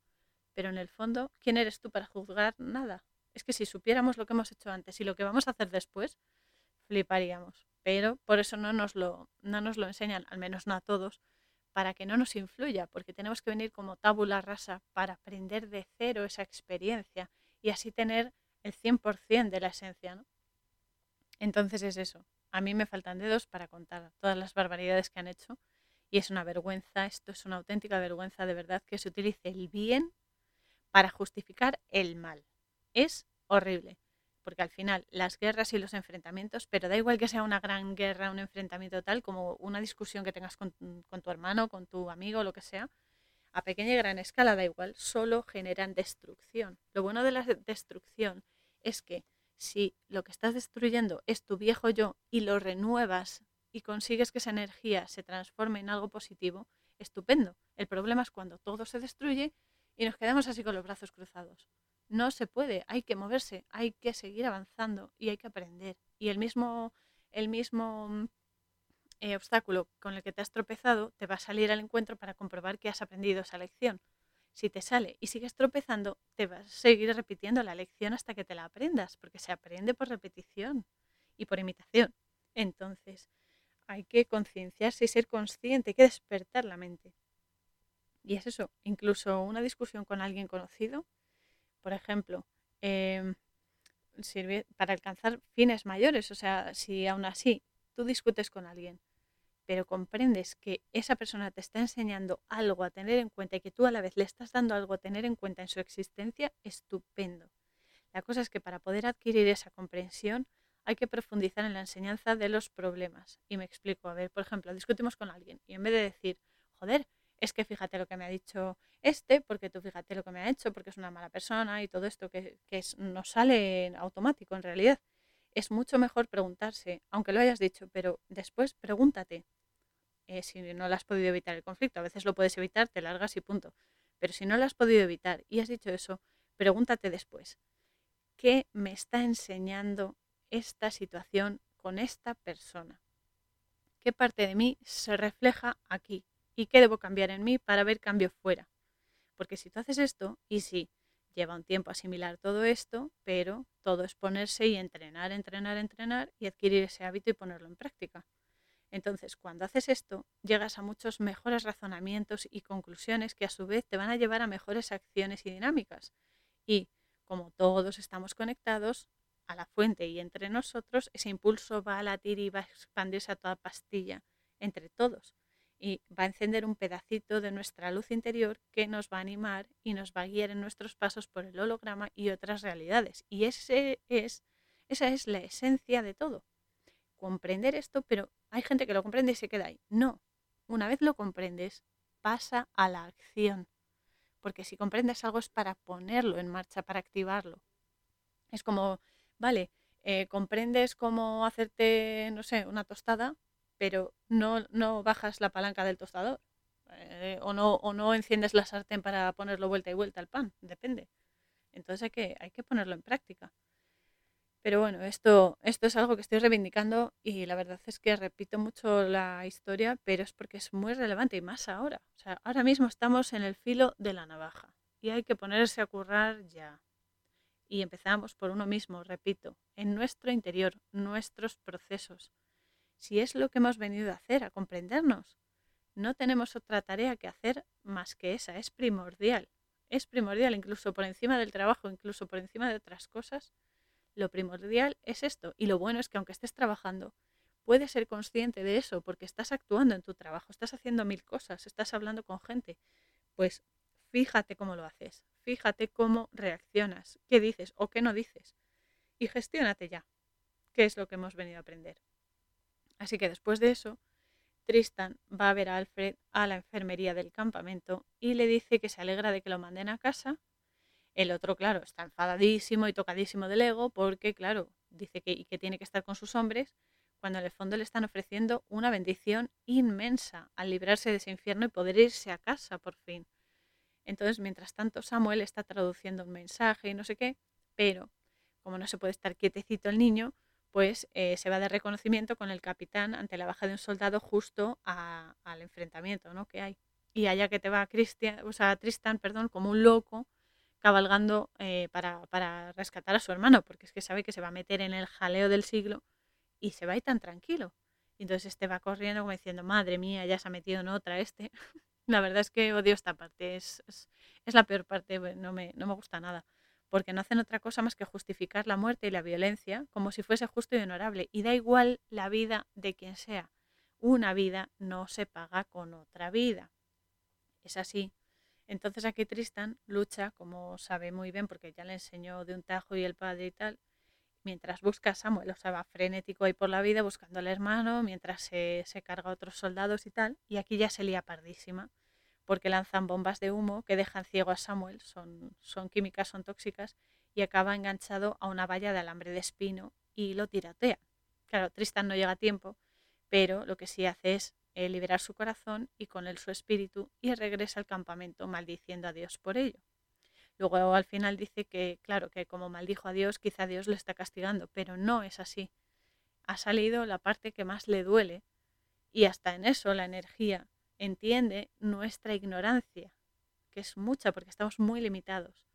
Entonces, eh, aquí él pues no se, no se perdona eso, ¿no? Entonces ya está en su tienda y ha perdido el poco juicio que le quedaba y se ve que se ha pintado la cara con la sangre del corazón de su hermano en plan como las pinturas de guerra. Y aquí esto hay que aclararlo, que las pinturas que se ponían los nativos cuando se iban a enfrentar a otras tribus o a los hombres blancos o para hacer algún ritual y demás, era símbolo de fortaleza, de imbuir la energía suprema en ellos y invocar la energía de los símbolos, porque a veces no es que se pintasen así solo con los dedos, sino que se hacían, eh, pues, eh, por ejemplo, espirales, se hacían círculos, soles, etcétera, es justo para invocar esa energía. Tú haces, la canalizas, tú la llamas a tu interior. Y es eso, ¿no? Para invocar esa energía y esa presencia divina. En este caso, por ejemplo, el vínculo de Tristan es aún, más grande, ¿no? Porque es la sangre del hermano, es un vínculo directo. Además, los vínculos de sangre son muy, muy profundos y desgraciadamente se utilizan como magia negra en la actualidad ya sabemos los bicharracos que hay haciendo rituales con niños pequeños, con mujeres vírgenes, etcétera, que están ahí ocultos por las élites y demás, pero que utilizan la sangre. Y no solo personas ahí con pasta y demás, no, no. O sea, hay personas que contratan gente para hacer trabajos con la sangre de otras personas. Por ejemplo, esta Angelina Jolie llevaba un frasquito al cuello con la sangre de uno de sus eh, exmaridos, Billy Bob Thornton, creo, y él llevaba también, creo que un camafeo con un poco de sangre de ella. Pues igual, eso es muy peligroso. O sea, eso es una locura. Estamos hablando ya de mierdas mayores. Entonces, los, los vínculos de sangre son mm, jorobados. Y hay que tener cuidadito con lo que se hace y cómo se hace. Pero bueno, aquí el oso interior de Tristan se despierta con toda la fiereza y toda la furia del dolor y la impotencia de no haber sabido salvar a su hermano ni evitar que fuese allí a la guerra ni nada. La oscuridad más grande con la que deba lidiar, ¿no? con la que deba enfrentarse. Porque incluso en ese momento en la en furia y matar, porque se pone a cortar cabelleras del bando contrario, ¿no? Y se resarce ahí cortando. Y tiene la intención de suicidarse con su machete, ¿no? Está ahí desnudo, sentado en la tienda, embadurnado de sangre con las eh, cabelleras colgadas al cuello y tal y el machete apuntándose al cuello, ¿no? Y es que las experiencias traumáticas, esto es muy duro, nos llevan a lo más bajo de nuestra vibración y nos encarcelan en el sufrimiento y si no le ponemos remedio nos aniquilan. Por eso es muy, muy jorobado cuando hacen ciertos tipos de rituales traumáticos que no hace falta que sean satánicos en plan eh, ritual como salen las películas. No, no, no. es que en los colegios ya se hacen traumas, ya se crean traumas de miedo, de violencia, en todas partes. Entonces está, está a plena luz del día y mm, pues mucha gente no lo ve. Pero es eso, o sea, el trauma, una experiencia traumática te deja tocado y dependiendo de que sea más o menos profunda, te va a perseguir toda la vida o va a ser puntual si tienes suerte. Y eso también hay que trabajárselo. Lo que pasa es que necesitas ayuda para que te ayuden a gestionar emocionalmente y mentalmente eso. Es muy duro, es muy duro y esto es muy real. Ese es el problema, esto es lo que tenemos que evitar. Este es nuestro em, acuerdo de mínimos, ir a por esta gentuza que tiene esta energía, la, la, energía que canalizan, porque ellos son títeres, pero es esta energía la que hay que darle la vuelta. ¿Y cómo se da la vuelta? Haciendo que, eh, se, que sean cosas buenas. O sea, hacer cosas buenas es luz y esa luz quita sombra, porque cuando hay luz no hay oscuridad. Y esa es la, ese es el secreto. Entonces, claro, aquí lo de cortar cabelleras para los nativos es una metáfora de la adquisición del alma de la persona a la que se la cortas, porque el pelo está directamente conectado a la fuerza vital, por lo que esta práctica se consideraba de adquisición de poder y de respeto también, ¿no? O sea, como para ganar respeto, mira cuántas cabelleras llevo, mm, soy más importante, ¿no? Me respetan más.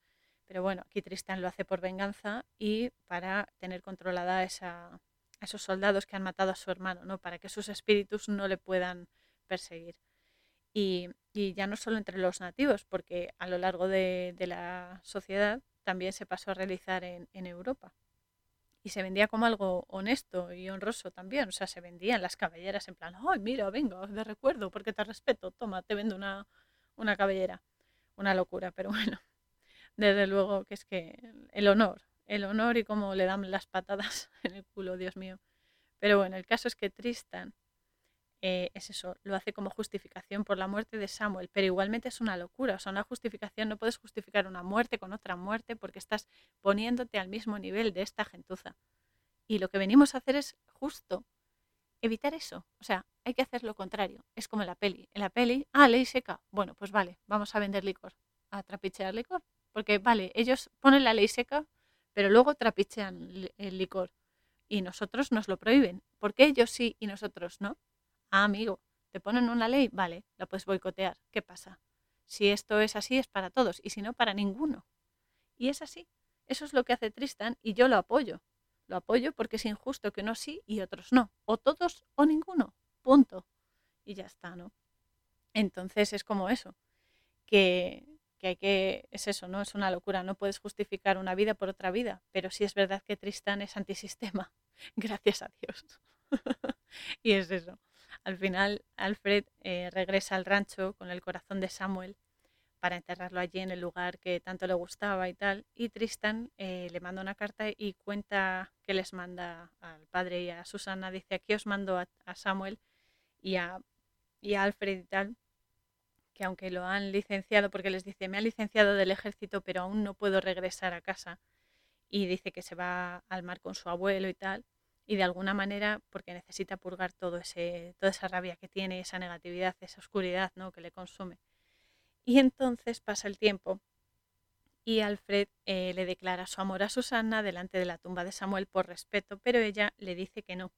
De momento, de momento porque Susana también tiene tela, porque acabará casándose con él y tras una relación con Tristan. Y esto es una movida, porque ella es como mm, con todos y con ninguno, con todos y con ninguno. Y al final lo que hace es remover la energía de todos y la lía parda. Pero bueno, un buen día de repente Tristan regresa a casa, así que otra vuelta de tuerca, porque claro, Susana vuelve a acercarse a él y Alfred se pone celoso y se enfada, al final Susana y Tristan se acuestan y Alfred pues igual, ¿no? como niño pequeño, pues intenta echarle la culpa de la muerte de Samuel a Tristan como conveniente para poder quedarse con, Susana. O sea, él piensa que, eh, que dejó que Samuel muriese para quedarse con Susana. Y es todo por el rencor que tiene. O sea, esos pensamientos que luego tú piensas y dices, en otra ocasión no hubiese pensado así. Pero claro, después de ese trauma y después de tantos celos y tanta negación ¿no? que le da Susana, es como, como, vale, lo has hecho todo a posta. O sea, ves el enemigo en gente que amas que ni siquiera tiene esa intención. Y eso es lo que hacen actualmente también. Entonces es una pena. Y es eso, está intentando justificar de una manera muy, pues eso, muy soez, que Susanna no le quiera. O sea, Susanna ahí se deja llevar por, pues, por eso, por eh, el instinto también. Pero bueno, Tristan le dice que se casará con ella solo si ella le acepta y no por conveniencia. Una cosa que me parece perfecta porque no puedes obligar a una persona que te ame, no puedes obligar a una persona que sienta cosas por ti. O sea, tú puedes intentarlo. Otra cosa es que luego funcione. Ojalá y sí funcione, pero eh, no puedes, en esa época, claro, las uniones, los matrimonios y demás eran por conveniencia entre las familias o por soledad y demás, ¿no? Pero bueno, se supone que es una unión entre dos almas que se hacen una. No es por el que dirán, no es por tener dos sueldos y una casa más grande. No, es un motivo mucho más profundo. Así que nada, Alfred es muy cabezota, y sigue con la cantinela y le dice a Tristan que fracasará intentando hacerla feliz. Ahí tiene razón, pero porque Tristan es, una fuerza de la naturaleza. Y entonces eh, Alfred pues se va del rancho y se va a la ciudad de Helena. Helena es un nombre, una variante de Helena, con este con H, Helena, que significa mujer amada, también significa antorcha o brillante, pero también es una ciudad de Montana, la, capital de Montana, que se la conoce como, eh, con el sobrenombre de The Big Sky Country, que es el país del cielo inmenso, y lo llaman así porque allí el cielo parece infinito, ¿no? entre las montañas y demás. Eh, Alfred se va por eso, porque lo que quiere es crecer y prosperar, como todos, sin embargo, no se da cuenta de que está rodeado de tiburones que van a, aprovechar, van a, a, mm, adularle, van a transformarse en, sus supuestamente mejores amigos, le van a decir que es el mejor, que vale mucho, lo están utilizando, lo están utilizando y lo van a transformar en uno de ellos, que son unos miserables, en un político. ¡Qué asco! y es así.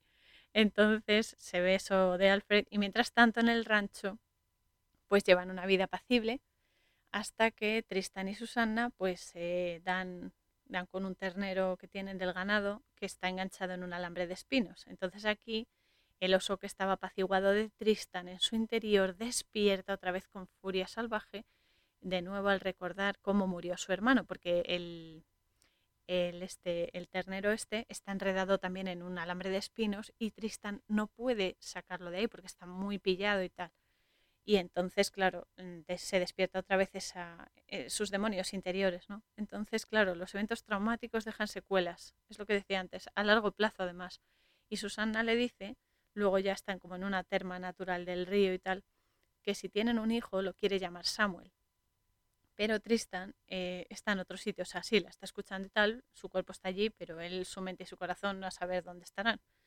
Entonces eh, llega una parte muy chula de la peli, en la que el oso al que Tristan hirió y que le hirió a él al principio eh, tiene arrinconados a un par de terneros y el coronel Decker de un tajo y Tristan se van a cazarlo, supuestamente. Sin embargo, Tristan vuelve a, vuelve a escucharlo, vuelve a escuchar su llamada del espíritu interior y no puede acabar con su vida porque se da cuenta de que si lo hace va a acabar también con la suya porque están vinculados, son uno, son uno.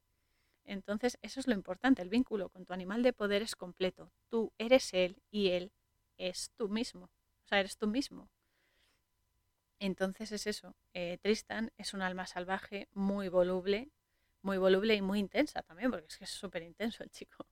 Y lucha por las causas justas y ama a su familia, pero el hándicap que tiene es que es muy bruto, eso hay que reconocerlo, y es muy inquieto, o sea, no puede, no puede estar estable mucho tiempo, porque en el fondo fluctúa muchísimo y, es, como, es eso, es como un oso. Está tranquilo y de repente se pone furioso, ¿no?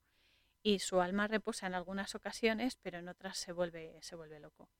Entonces Tristan se va del rancho después de, lo que le pasa al ternero y se va al mar y visita regiones y culturas nativas diferentes, se hace cazador de elefantes, que esto es horrible, eh, bueno, también de otras especies, pero la más notoria es la del elefante, y aquí hay que decir que el elefante simboliza la memoria, la memoria, el recuerdo. Lo que está intentando hacer él al, cazar elefantes es olvidar lo que ocurrió con su hermano y todos los demonios que lo persiguen y a la vez, simultáneamente, encontrarse a sí mismo. Sin embargo, para encontrarse uno tiene que perderse primero. es lo que le está pasando a Tristan, que se está perdiendo para poder encontrarse. Y allí, pues eso, mientras está viajando y eso, pues se abandona a todo, incluso a sus propios temores y demás que lo llevan al límite de la razón. Casi lo tienen que encerrar y todo. Entonces le manda una carta a Susana y le dice que se case con otro. La otra se traumatiza y eh, es, muy, es muy traumático, muy dramático todo esto y demás, pero es que al final lo que tiene que suceder en tu vida y en ti y en la relación que estableces con las personas, sea de la naturaleza que sea, se va a cumplir, se va a cumplir tal cual. Te pongas haciendo el pino o te cuelgues de la lámpara, da igual, va a suceder, te guste o no. Entonces, eh, la locura, los problemas, los, entre comillas, enemigos, se encargan de que no te desvíes del camino y llegues al origen, porque te hacen aprender.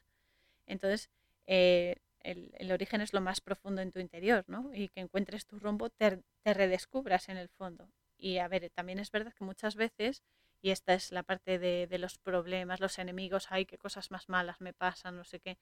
Eso es porque muchas veces eliges hacerlo a la bestia, porque te dan eh, avisos así suavecitos, pero si no haces caso van siendo más, ah, más potentes para que hagas caso. Si sigues sin hacer caso van a ser más boom, boom, boom, hasta que hay veces que son un zas importante. Pero bueno, es como Tristan, ¿no? Tristan elige the hard way y vive, vive las consecuencias. Volviendo al rancho, nos meten una gran cantidad de contenido hipócrita y asqueroso. Esta parte igual, esta parte es una mierda, pero es muy buena porque Alfred llega allí con un montón de políticos y demás que le dicen al coronel que quieren a su hijo Alfred para que se presente a la Cámara del Congreso de los Estados Unidos. Madre mía, cómo le han untado la vaselina a Alfred, que está el pobre que se lo está creyendo y todo. En fin, eh, que viene a pedir Alfred la bendición de su padre para presentarse y demás. Y ni siquiera se está dando cuenta de que se ha convertido en un instrumento de poder y del sometimiento político, porque en el fondo es otra marioneta más. Y aquí llega el primado negativo que se, se lleva la palma en esta peli. Es oro puro, total porque el coronel, tras las adulaciones a su hijo de esta panda de mentirosos que van con él, les pregunta que qué sacarán de ellos si su hijo sale elegido. Claro, aquí Alfred salta como un pistón porque no ve la manipulación a la que lo están sometiendo, pero su padre, que ya tiene canas, como se suele decir, le aclara que si lo quieren poner en el poder es porque les conviene y van a sacar buena tajada a través de él el pan nuestro de cada día, amigos míos, porque esto sigue siendo así. Además es que también les pone como ejemplo las guerras indias que salen al principio de la peli, en las que él también, el coronel también trabajó para el gobierno y el gobierno decidió masacrar poblados nativos inocentes en aras del progreso y la evolución. Y que dice el coronel que a día de hoy no ha visto nada que haya conseguido que ganen en prudencia, en sentido común y en humanidad. Y esto es un boom, como una catedral de grande y más, porque seguimos igual o peor quizá, con más hipocresía y más hechos tórridos y sordidos de hecho, pero bueno, da igual, da igual el del color que sea el panfletito de turno, porque son todos el mismo perro con diferente collar. Esto hay que entenderlo ya, y con perdón de los perros que no tienen culpa de nada. Pero bueno, el caso es que aquí Alfred se pica, se pica porque cree que el padre no lo valora, que no lo quiere y tal, y reacciona con que, eh, ya que su padre dice eso, el deber de Alfred como hijo suyo es de volver a sentar esas virtudes en el gobierno de nuevo y que por eso se va a presentar. Pero, pero está de nuevo en la trampa, o sea, él se ha metido incluso más profundamente en la trampa que le han puesto, pero bueno, es su destino, así que lo tiene que hacer. Y aquí aprovecho y si queréis saber más sobre primado negativo, que está en todas partes, en todas partes, en el medio audiovisual sobre todo, y demás mierdas que nos cuelan, porque no es solo el primado, son muchas cosas más, pero bueno, por el medio audiovisual sobre todo, y en todos los ámbitos posibles, os recomiendo el canal de YouTube de mi amadísimo Enrique Pérez, que se llama Exponiendo la Verdad, donde vais a encontrar excelentes directos cada semana, además de los que ya ha realizado y tenéis los vídeos ahí, donde explica concienzuda y detalladamente cómo son estas manipulaciones mentales, cómo distorsionan nuestros procesos cognitivos, cómo ralentizan nuestro aprendizaje y nos intentan volver menos empáticos y enfrentarnos más para ser más manipulables. En el fondo somos un ganado para las élites y demás, es así. Entonces os aseguro que no va a quedar, vamos, no va a quedar ninguna duda. Va a dejarlo meridianamente clarito todo cuando veáis los vídeos y demás y vais a encontrar, como me pasó a mí, cuando empecé a ver sus directos y demás, muchísimas respuestas y confirmaciones a cosas que ya creía y demás. Así que os animo a que veáis el, canal y, os suscribáis y demás porque vais a ganar eh, sobre todo en despertar. Y Enrique, a ti ya sabes que te quiero muchísimo y te mando un besazo gigante. Volviendo a la peli, al salir de la casa, Alfred eh, se encuentra con Susanna, que le cuenta que le dijo Tristan en la carta que se case con otro. Entonces al coronel le da una embolia de repente y luego pasan los años y sigue sin saber de Tristan hasta que un buen día reaparece con una yeguada salvaje. Además se ven ahí los potros y los caballos corriendo salvajes por el campo preciosos. Y aquí nuestro nativo favorito de un tajo se pone a cantar en señal de bienvenida y alegría. Y amo profundamente este momento, me parece precioso con toda mi alma además cuando está cantando, porque mola muchísimo, los cánticos nativos son una pasada y me conectan, vamos, me suben al más alto. Y es eso, ¿no? Entonces llega, se saludan y les reparte los regalos y se entera, claro, de que Susana y Alfred se casaron hace años eh, que Alfred es diputado y aprobó la ley seca. Se lo dice el padre que aprobó la ley seca y tal, y que el precio del ganado bajó en picado. Entonces, claro, el coronel le dice, literalmente, dice, que se joda el gobierno. Así que yo digo que sí, que lo comparto, este deseo profundamente que les den a todos, pero vamos, con emoción y felicidad. Y aquí Tristan, claro, eh, se empieza a reír también de lo que le dice el padre porque lo apoya y le dice, ¿me estás sugiriendo que haga contrabando de licor? Porque el hermano Alfred eh, eh, aprobó la ley seca, ¿no? Entonces dice, ¿me estás sugiriendo que hagamos contrabando de licor? Vale, me encanta, me encanta. Y yo también lo hubiese hecho. Así que nada, después de eso visita a Susanna y también visita la tumba de Samuel y su oso interior se vuelve a dormir, se vuelve a calmar y va a poder disfrutar de una etapa de calma y sosiego y felicidad, porque entrando en la cuadra encuentra a Isabel II, que ya es una mujer adulta, y le regala un anillo que claro, no le cabe en el dedo porque lo compró como para una niña. Por otro lado, Alfred le cuenta a Susana que Tristan e Isabel II se van a casar y esto es otro palo para ella porque eh, Susana que, quiere todo lo que Tristan va a conseguir con Isabel. E Isabel ya le dijo hace tiempo que ella acabaría casándose con Tristan. La, niña dijo, yo me voy a casar con Tristan. Y Susana se reía, pero no hace tanta gracia cuando ves que es cierto. Y efectivamente se casan y ambos están totalmente conectados y unidos, que junto con la capacidad de dar vida entre dos personas es de lo que se trata cuando amas a alguien, de unirte con esa persona para elevarte con ella a lo más grande y a lo más alto Además es que es eso, me encanta porque se ve ahí que están totalmente compenetrados. Hay una imagen muy bonita que es, creo, yo creo que es mi favorita de toda la película, que salen Tristan, Isabel II y el bebé, el segundo hijo que tienen, la niña que tienen, salen los tres en la cama, naturalmente, o sea, salen abrazados los tres en la cama. Creo que, son, creo que es mi imagen favorita de la película, porque es eso, están unidos, están totalmente sincronizados, o sea, es perfecto y es natural es natural. Así que que no me vengan luego eh, a dinamitar la maternidad ni a decir que, que, amar a una persona profundamente y tener unos principios es, es de chorros, ¿sabes? ¿Por qué no? De eso se trata. De hecho, Tristan e Isabel tienen esos dos hijos y son felices. Aunque, claro, luego Tristan recibe un avisito, le dan un aviso a navegantes por contrabando de licor diciéndole sutilmente que si sigue vendiendo se lo van a cargar. Va a ser lo último que haga.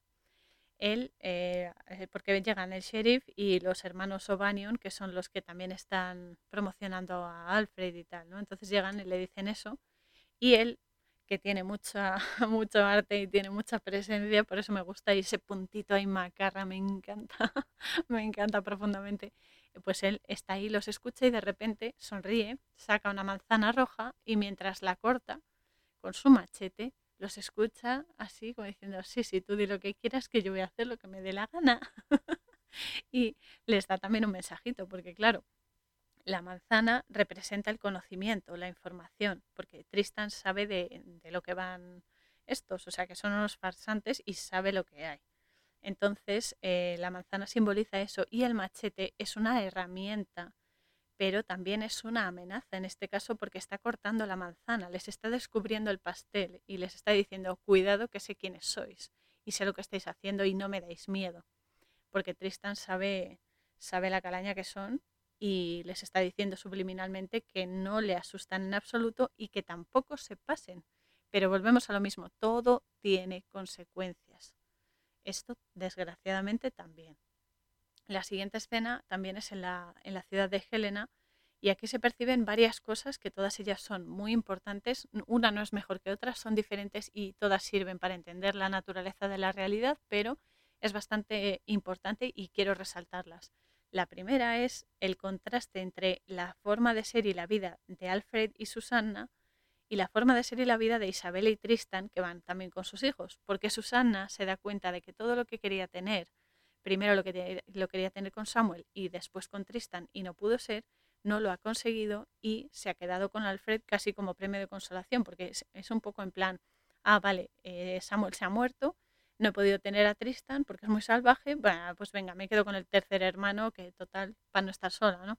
Es que es aún peor, porque es como, vale, ahora me enfado y me quedo con el otro. Pero por otro lado, se ve que Tristan e Isabel son más naturales, son felices porque han conseguido formar una familia, su estabilidad y su calma. Pero todo, todo te da, si te dan cosas por un lado, te van a quitar otras por otro porque siempre tiene que haber un, un equilibrio. O sea, no puede ser todo, todo dar ni todo, todo recibir. El dar y el recibir tiene que ser constante.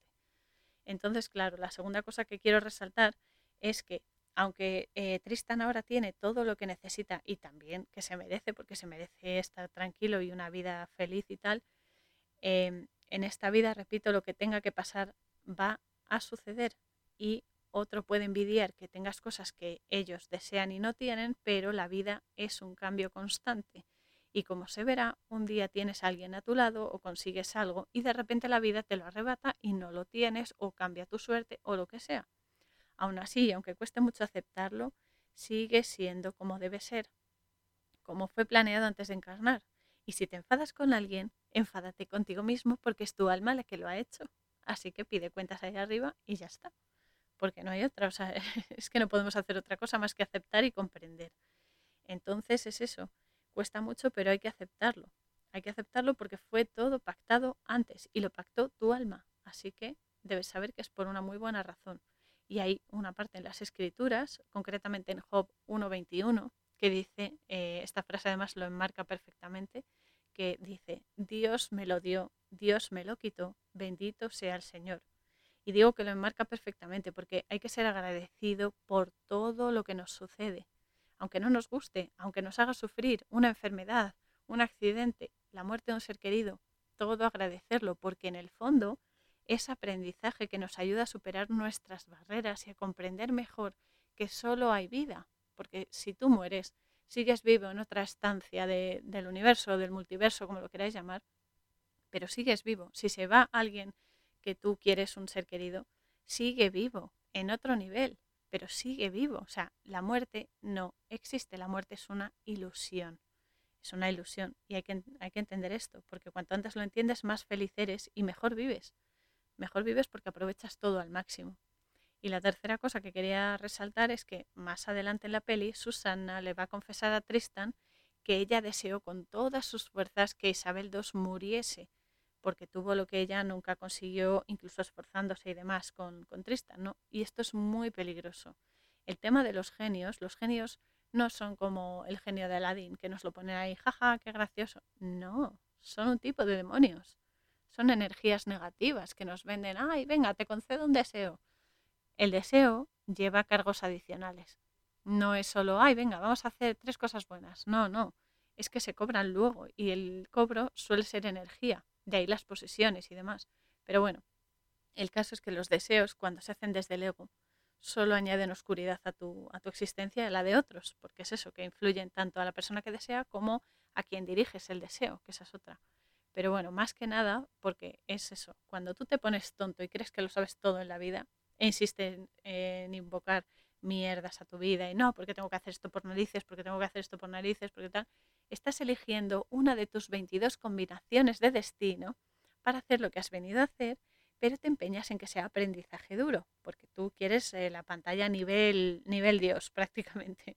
Así que se te concede, porque dicen, mira, este que pesado, venga, vamos a dejar que lo haga a su manera para que se pegue el tortazo del siglo, ¿eh? a ver si así ya escucha un poquito. Y al final es eso, ¿no? Todo es aprendizaje, pero claro, el problema de que sea durito es que, y los deseos mal, mal proyectados, es que añade peso kármico y, por supuesto, la consecuencia es que añades rectificación a tu alma. Por lo tanto, tu alma va a tener que solucionar más mierdas que si lo hubieses hecho de una forma mm, más, más tranquila, no más coherente. Pero bueno, todo es aprendizaje al final. El caso es que ese impulso energético egoísta que uno desea se vuelve a uno mismo y se vuelve por triplicado. ¿Os suena eso de tres veces tres? Salen pelis de brujas y pelis esotéricas y todo esto, pero no solo se aplica al famoso dar gracias tres veces, en plan gracias, gracias, gracias, que está muy bien porque estás dando gracias a las bendiciones que te llegan por triplicado, sino que también explican, aparte de esto de dar gracias tres veces, explican el tema de que todo lo que tú emites te regresa por triplicado. Esto no quiere decir que te regrese tres veces, sino que eh, todo lo bueno o malo que haces se te devuelve al cubo, es decir, a nivel del cuerpo físico, a nivel álmico y a nivel del espíritu. Es decir, a los tres tiempos que al final es un presente constante, ¿no? Pero que nosotros aquí, como somos limitados, vemos como pasado, presente y futuro. Va a afectar a las líneas temporales y va a afectar a todos tus niveles de existencia. A eso se refiere lo de tres veces tres. Pero bueno, el caso es que se encuentran todos en la peli por la calle y tal, y se saludan y no sé qué.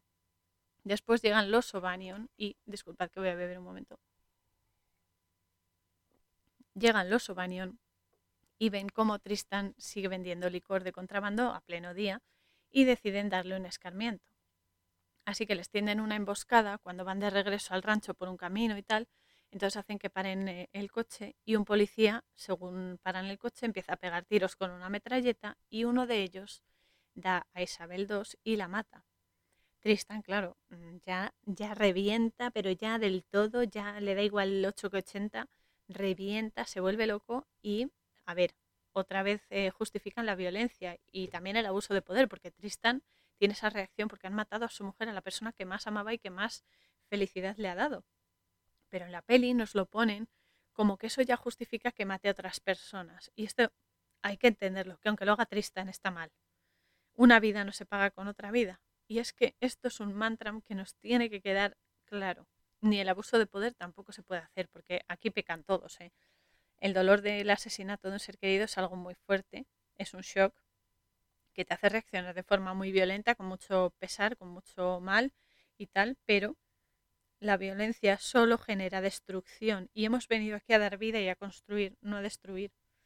Entonces, claro, aquí se ve que Tristan mm, se deja llevar. Y luego otra cosa igual, el abuso de poder y autoridad que tienen los policías y estos tíos, los Obanion, estos en la peli, igual de mal porque aquí los hermanos estos Ovanion y el resto de cargos públicos es eso, ponen normas y leyes que se saltan ellos mismos y que castigan en otros por hacerlas. O sea, aquí justicia, pero para todos, menos para mí.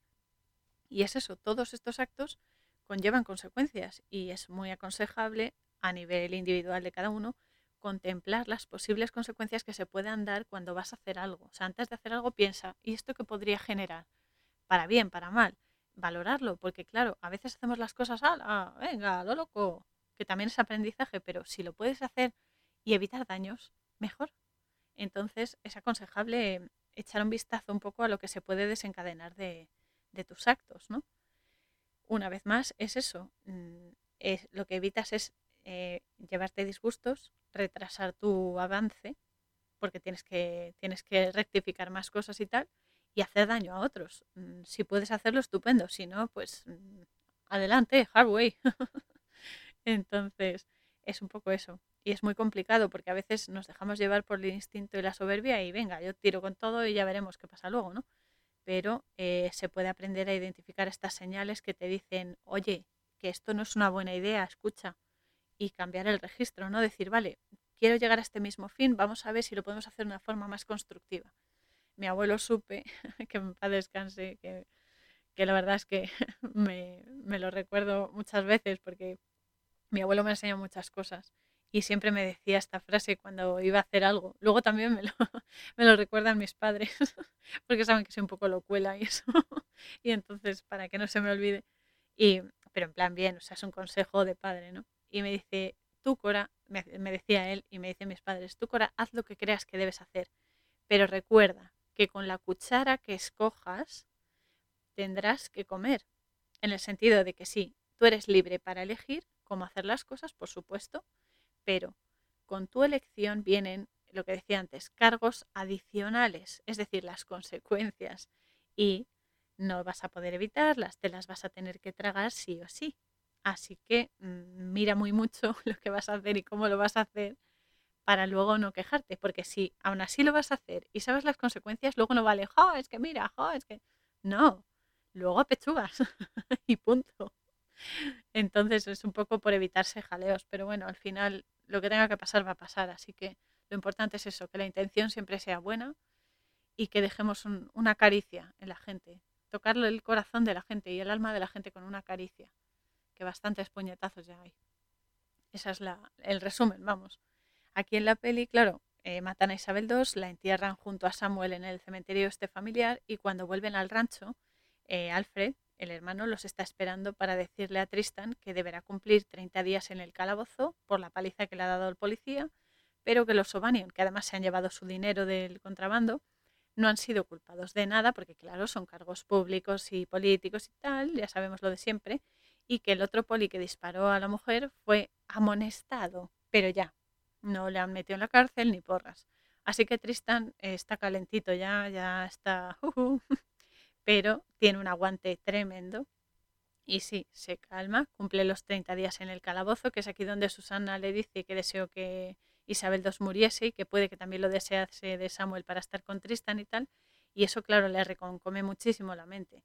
Al mismo tiempo, Tristan, eh, mientras está en el calabozo, planea su venganza. Repito aquí, nada justifica una muerte con otra.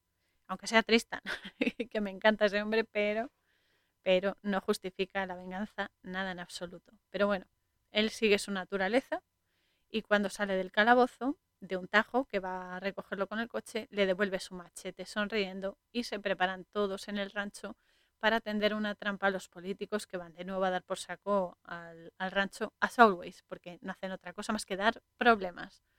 Así que nada, de un tajo se encarga del pequeño Samuel, del hijo de Tristan, y eh, se lo lleva a la montaña donde ellos se preparan espiritualmente, se purifican con el humo del fuego y sus cánticos. Esto del humo del fuego es buenísimo. Yo cuando, cuando era más eh, pequeña con mi abuelo, es que he pasado muy buenos años con mi abuelo aquí en casa cuando vivía con nosotros, tremendo. Y hacíamos en otoño por las noches, hacíamos hoguerillas y asábamos patatas o lo que fuese, ¿no? Y cuando ya estaba la, hoguera más bajita, obviamente lo poníamos todo bien, bien cercado para que no se saliese el fuego ni nada, o sea, estaba totalmente protegido. Pero cuando ya había poca lumbre y tal, aunque había llama y eso, mi abuelo saltaba la, saltaba la hoguera y luego íbamos los demás detrás. Y volaba muchísimo y luego hacía eso, lo, de, lo del humo del fuego. Yo decía, pero qué peste, que huele fatal. Y dice, esto es salud.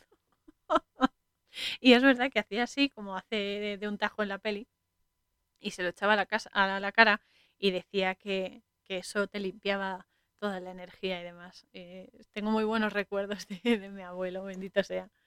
Y, es eso, ¿no? Entonces el niño y, y, de un tajo están ahí purificándose, le pinta la cara de guerra al niño y tal, porque lo está protegiendo, en el fondo lo está protegiendo de la muerte que le quieren dar al padre y que le quieren dar a, los niños, ¿no? También, o sea, lo que quieren es hacer daño a Tristan y si no pueden hacérselo a él directamente, lo van a hacer con la gente que más ama, que son sus hijos ahora. Entonces es eso, ¿no? Se lo lleva, lo aísla allí para que no le pase nada y hacen su trabajo espiritual para proteger a los otros.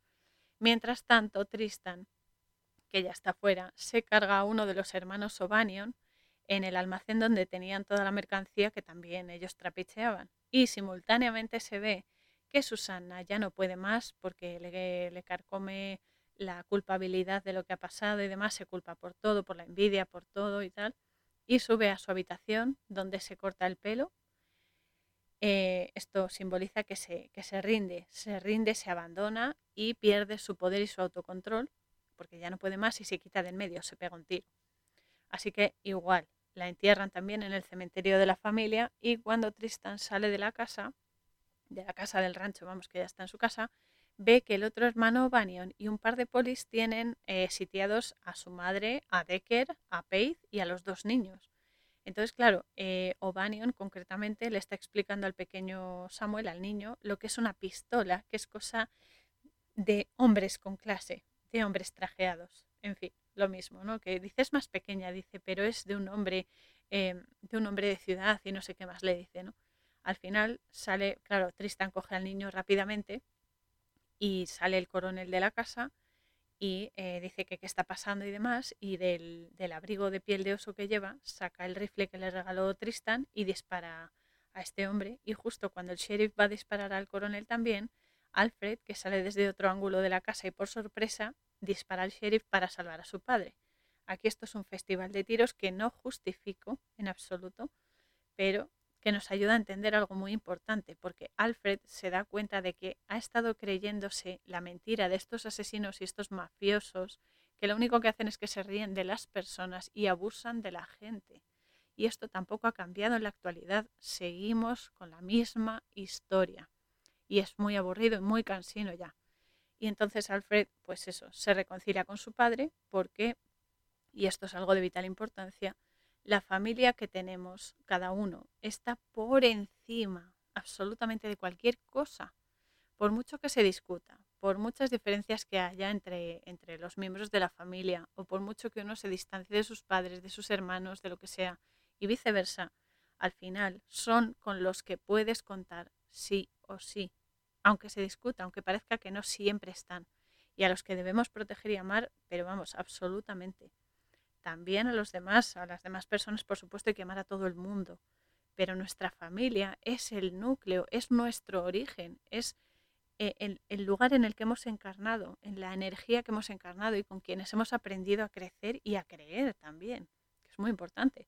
Igual que ellos nos han cuidado, llega un momento en el que igualmente nosotros tenemos que cuidarles a ellos, sean nuestros padres, sean nuestros abuelos, o quien sea, una hermana que está mala. A mí cuando he estado en el hospital que me han operado tantas veces, ha venido mis hermanas, han venido mis padres, mis abuelos, ha venido mi, mi abuela Maru, vino una vez, mis amigos y demás de, de, toda la vida y me han curado y me han, bueno, me han curado y me han ayudado, ¿no? Me han estado conmigo, me han sostenido porque es verdad que he necesitado apoyo muchas veces y hay momentos en los que te toca también a ti y en mi caso, yo lo hago de corazón. O sea, yo no tengo ningún reparo porque todo lo que te hacen a ti y es bueno también ha de devolverse, ¿no? Y darlo de corazón, darlo con sentimiento, porque no vale que lo des a, ah, venga, vamos a cumplir, vamos a hacer esto como si me gustase y así cumplo. No, no, porque la energía que va a llevar es una mierda. Entonces, bueno, en esencia la familia está, por supuesto, muy por encima de trabajos, muy por encima de modas, muy por encima de medicaciones, de los politicuchos de mierda, de las leyes y de todo. Todo eso es secundario, porque lo importante aquí son las almas. Las almas son lo importante. Las almas es lo que consumen ellos. Y las almas son lo que somos y lo que tenemos que protegernos. Tenemos que proteger. Y hay una diferencia muy grande entre destruir o matar y protegerse. Se puede proteger sin matar a nadie. Y aquí esto hay que aprender a protegerse el espíritu, a protegerse el alma y a, decirles que no se pasen ni un pelo, porque lo llevan claro. Así que es eso. Y eh, volviendo a lo mismo, no se puede justificar una vida con otra. No me cansaré de repetirlo. Incluso la, la, vida de los capullos que nos hacen la vida imposible, que a ver los hilos, es así, que sí, que nadie dice que no lo sean, porque capullos son con mayúsculas. Son capullos, son pesados y son unos puñeteros, sí, pero sus almas también son importantes y todas las almas son sagradas, porque son almas en crecimiento que han cogido la vía hard, la vía heavy, pero nosotros también lo hemos hecho en otras vidas y lo haremos en otras existencias. Y es eso, todos y cada uno de nosotros somos sagrados. Y llegados a este punto, Recordad que todos estamos conectados a la fuente y entre todos y cada uno de nosotros, porque todos somos uno, todos somos una unidad. Estamos fraccionados en partes, como si dijésemos, pero nuestra misión es recordar que somos uno y volver a unirnos, volver a unirnos y eh, hacer otro paradigma a poder ser mejor que este, por favor. Pero bueno, al final de la peli, Tristan sabe que van a ir a por él, por las personas que han matado ahí en el rancho y tal, y le pide a Alfred que cuide de sus hijos y de un tajo, que me encanta, porque se pone a cantar mientras hace que les corta las cabelleras a los polis que, han matado y eso, que eh, ya digo que me encanta, porque aparte de los cánticos, que es que, o sea, me, enchufan a la fuente, vamos, flipando. Pero sobre todo me gusta por el respeto que tiene, porque esas, esas muertes no son suyas, él no ha matado a nadie, los ha matado Tristan y también Alfred, ¿no? Pero respeta que no sean eh, sus, sus, muertes, por eso no las corta, hace que, las, que corta las cabelleras, pero no las corta. Y, pero lo disfruta tanto como si lo hubiese hecho, ¿no? Entonces me encanta por eso, porque es como que tiene respeto, pero mm, se pone serio y defiende lo que debe ser defendido. Y de un tajo, de un tajo es mm, mi personaje favorito junto con Tristan y Bart, por supuesto, el oso. El oso el primero. Y es eso, ¿no? Y, me gusta muchísimo, porque es, es, un tío, pues eso, natural, natural y, y que enseñó a Tristan y tal. Y, y obviamente es un tío, pues eso, legal. Finalmente, eh, de un tajo nos cuenta, volvemos al ese del principio, y nos cuenta que Tristan llegó a viejo, que tuvo una vida mm, medianamente tranquila, que pudo ver a sus hijos crecer y tener hijos también, y que tuvo una muy buena muerte, ya que murió en el abrazo del oso. El abrazo del oso es un tipo de muerte, es cuando un oso se pone de pie y te abraza literalmente, pero claro, te despedaza, porque ya no es que solo te, clave las zarpas, sino que es que te, te, arranca la cabeza y te despedaza en dos. Entonces, el concepto de buena muerte nativo implica eh, que has sido, has, muerto, has trascendido en unas circunstancias de poder y buenas para el espíritu, como así se ve en la peli, porque eh, muere físicamente eh, este Tristan, pero se reúne con su espíritu animal, con su animal guía para trascender. Y esto es buenísimo porque vuelve a su origen, vuelve a su interior, o sea, vuelve al principio, cosa con la que coincido totalmente, porque una buena muerte no hay nada mejor que cruzar eh, de muy buena manera, ya sea con tu animal de poder o ya sea en unas circunstancias, pues eso, mm, agradables. No siempre tiene por qué ser agradables, pero lo que sí os puedo decir y garantizo, porque lo he vivido, es que una vez cruzas y te despojas de esta densidad del cuerpo físico, que es lo más tonto que hay, aquello es felicidad infinita os lo aseguro, o sea, juro de verdad que lo he vivido y eso cuando lo vives es como, ¿para qué habré vuelto, Señor? ¿Qué pasa? Pero bueno, de ahí mi mensaje, permiteos conectar con vuestro interior y seguir sus enseñanzas y señales. Dejadle el mando a vuestra alma, que ella sabe, ella sabe. Solo tenemos que escuchar, porque cometeremos errores, seguro, pero también creceremos y seremos fieles a nuestra esencia. Nuestra esencia es el alma, la energía, el amor que el falso brillo de lo material no nuble lo que es verdaderamente importante en esta vida, que es manifestar el bien en todas sus expresiones y amar incondicionalmente, esto es muy importante, incondicionalmente a todo el mundo, sabiendo que eso nunca implica dejarse pisotear ni dañar, o sea, hay que ser bueno, no hay que ser tonto, cuidado. tiene que haber respeto hacia los demás, pero los demás también deben respetarte a ti. Y por supuesto, permitíos también ser un poco salvajes, que nuestra naturaleza también es salvaje e indómita, porque si no fuese por los locos que estamos siempre eh, viajando entre los dos mundos, todo sería autómata y bastante aburridito, chicos. No hay nada como estar siempre entre conectando los dos mundos. Es muy rico, es muy rico y te hace muy, muy completo. Por lo menos a mí me da muchísima, muchísima vida.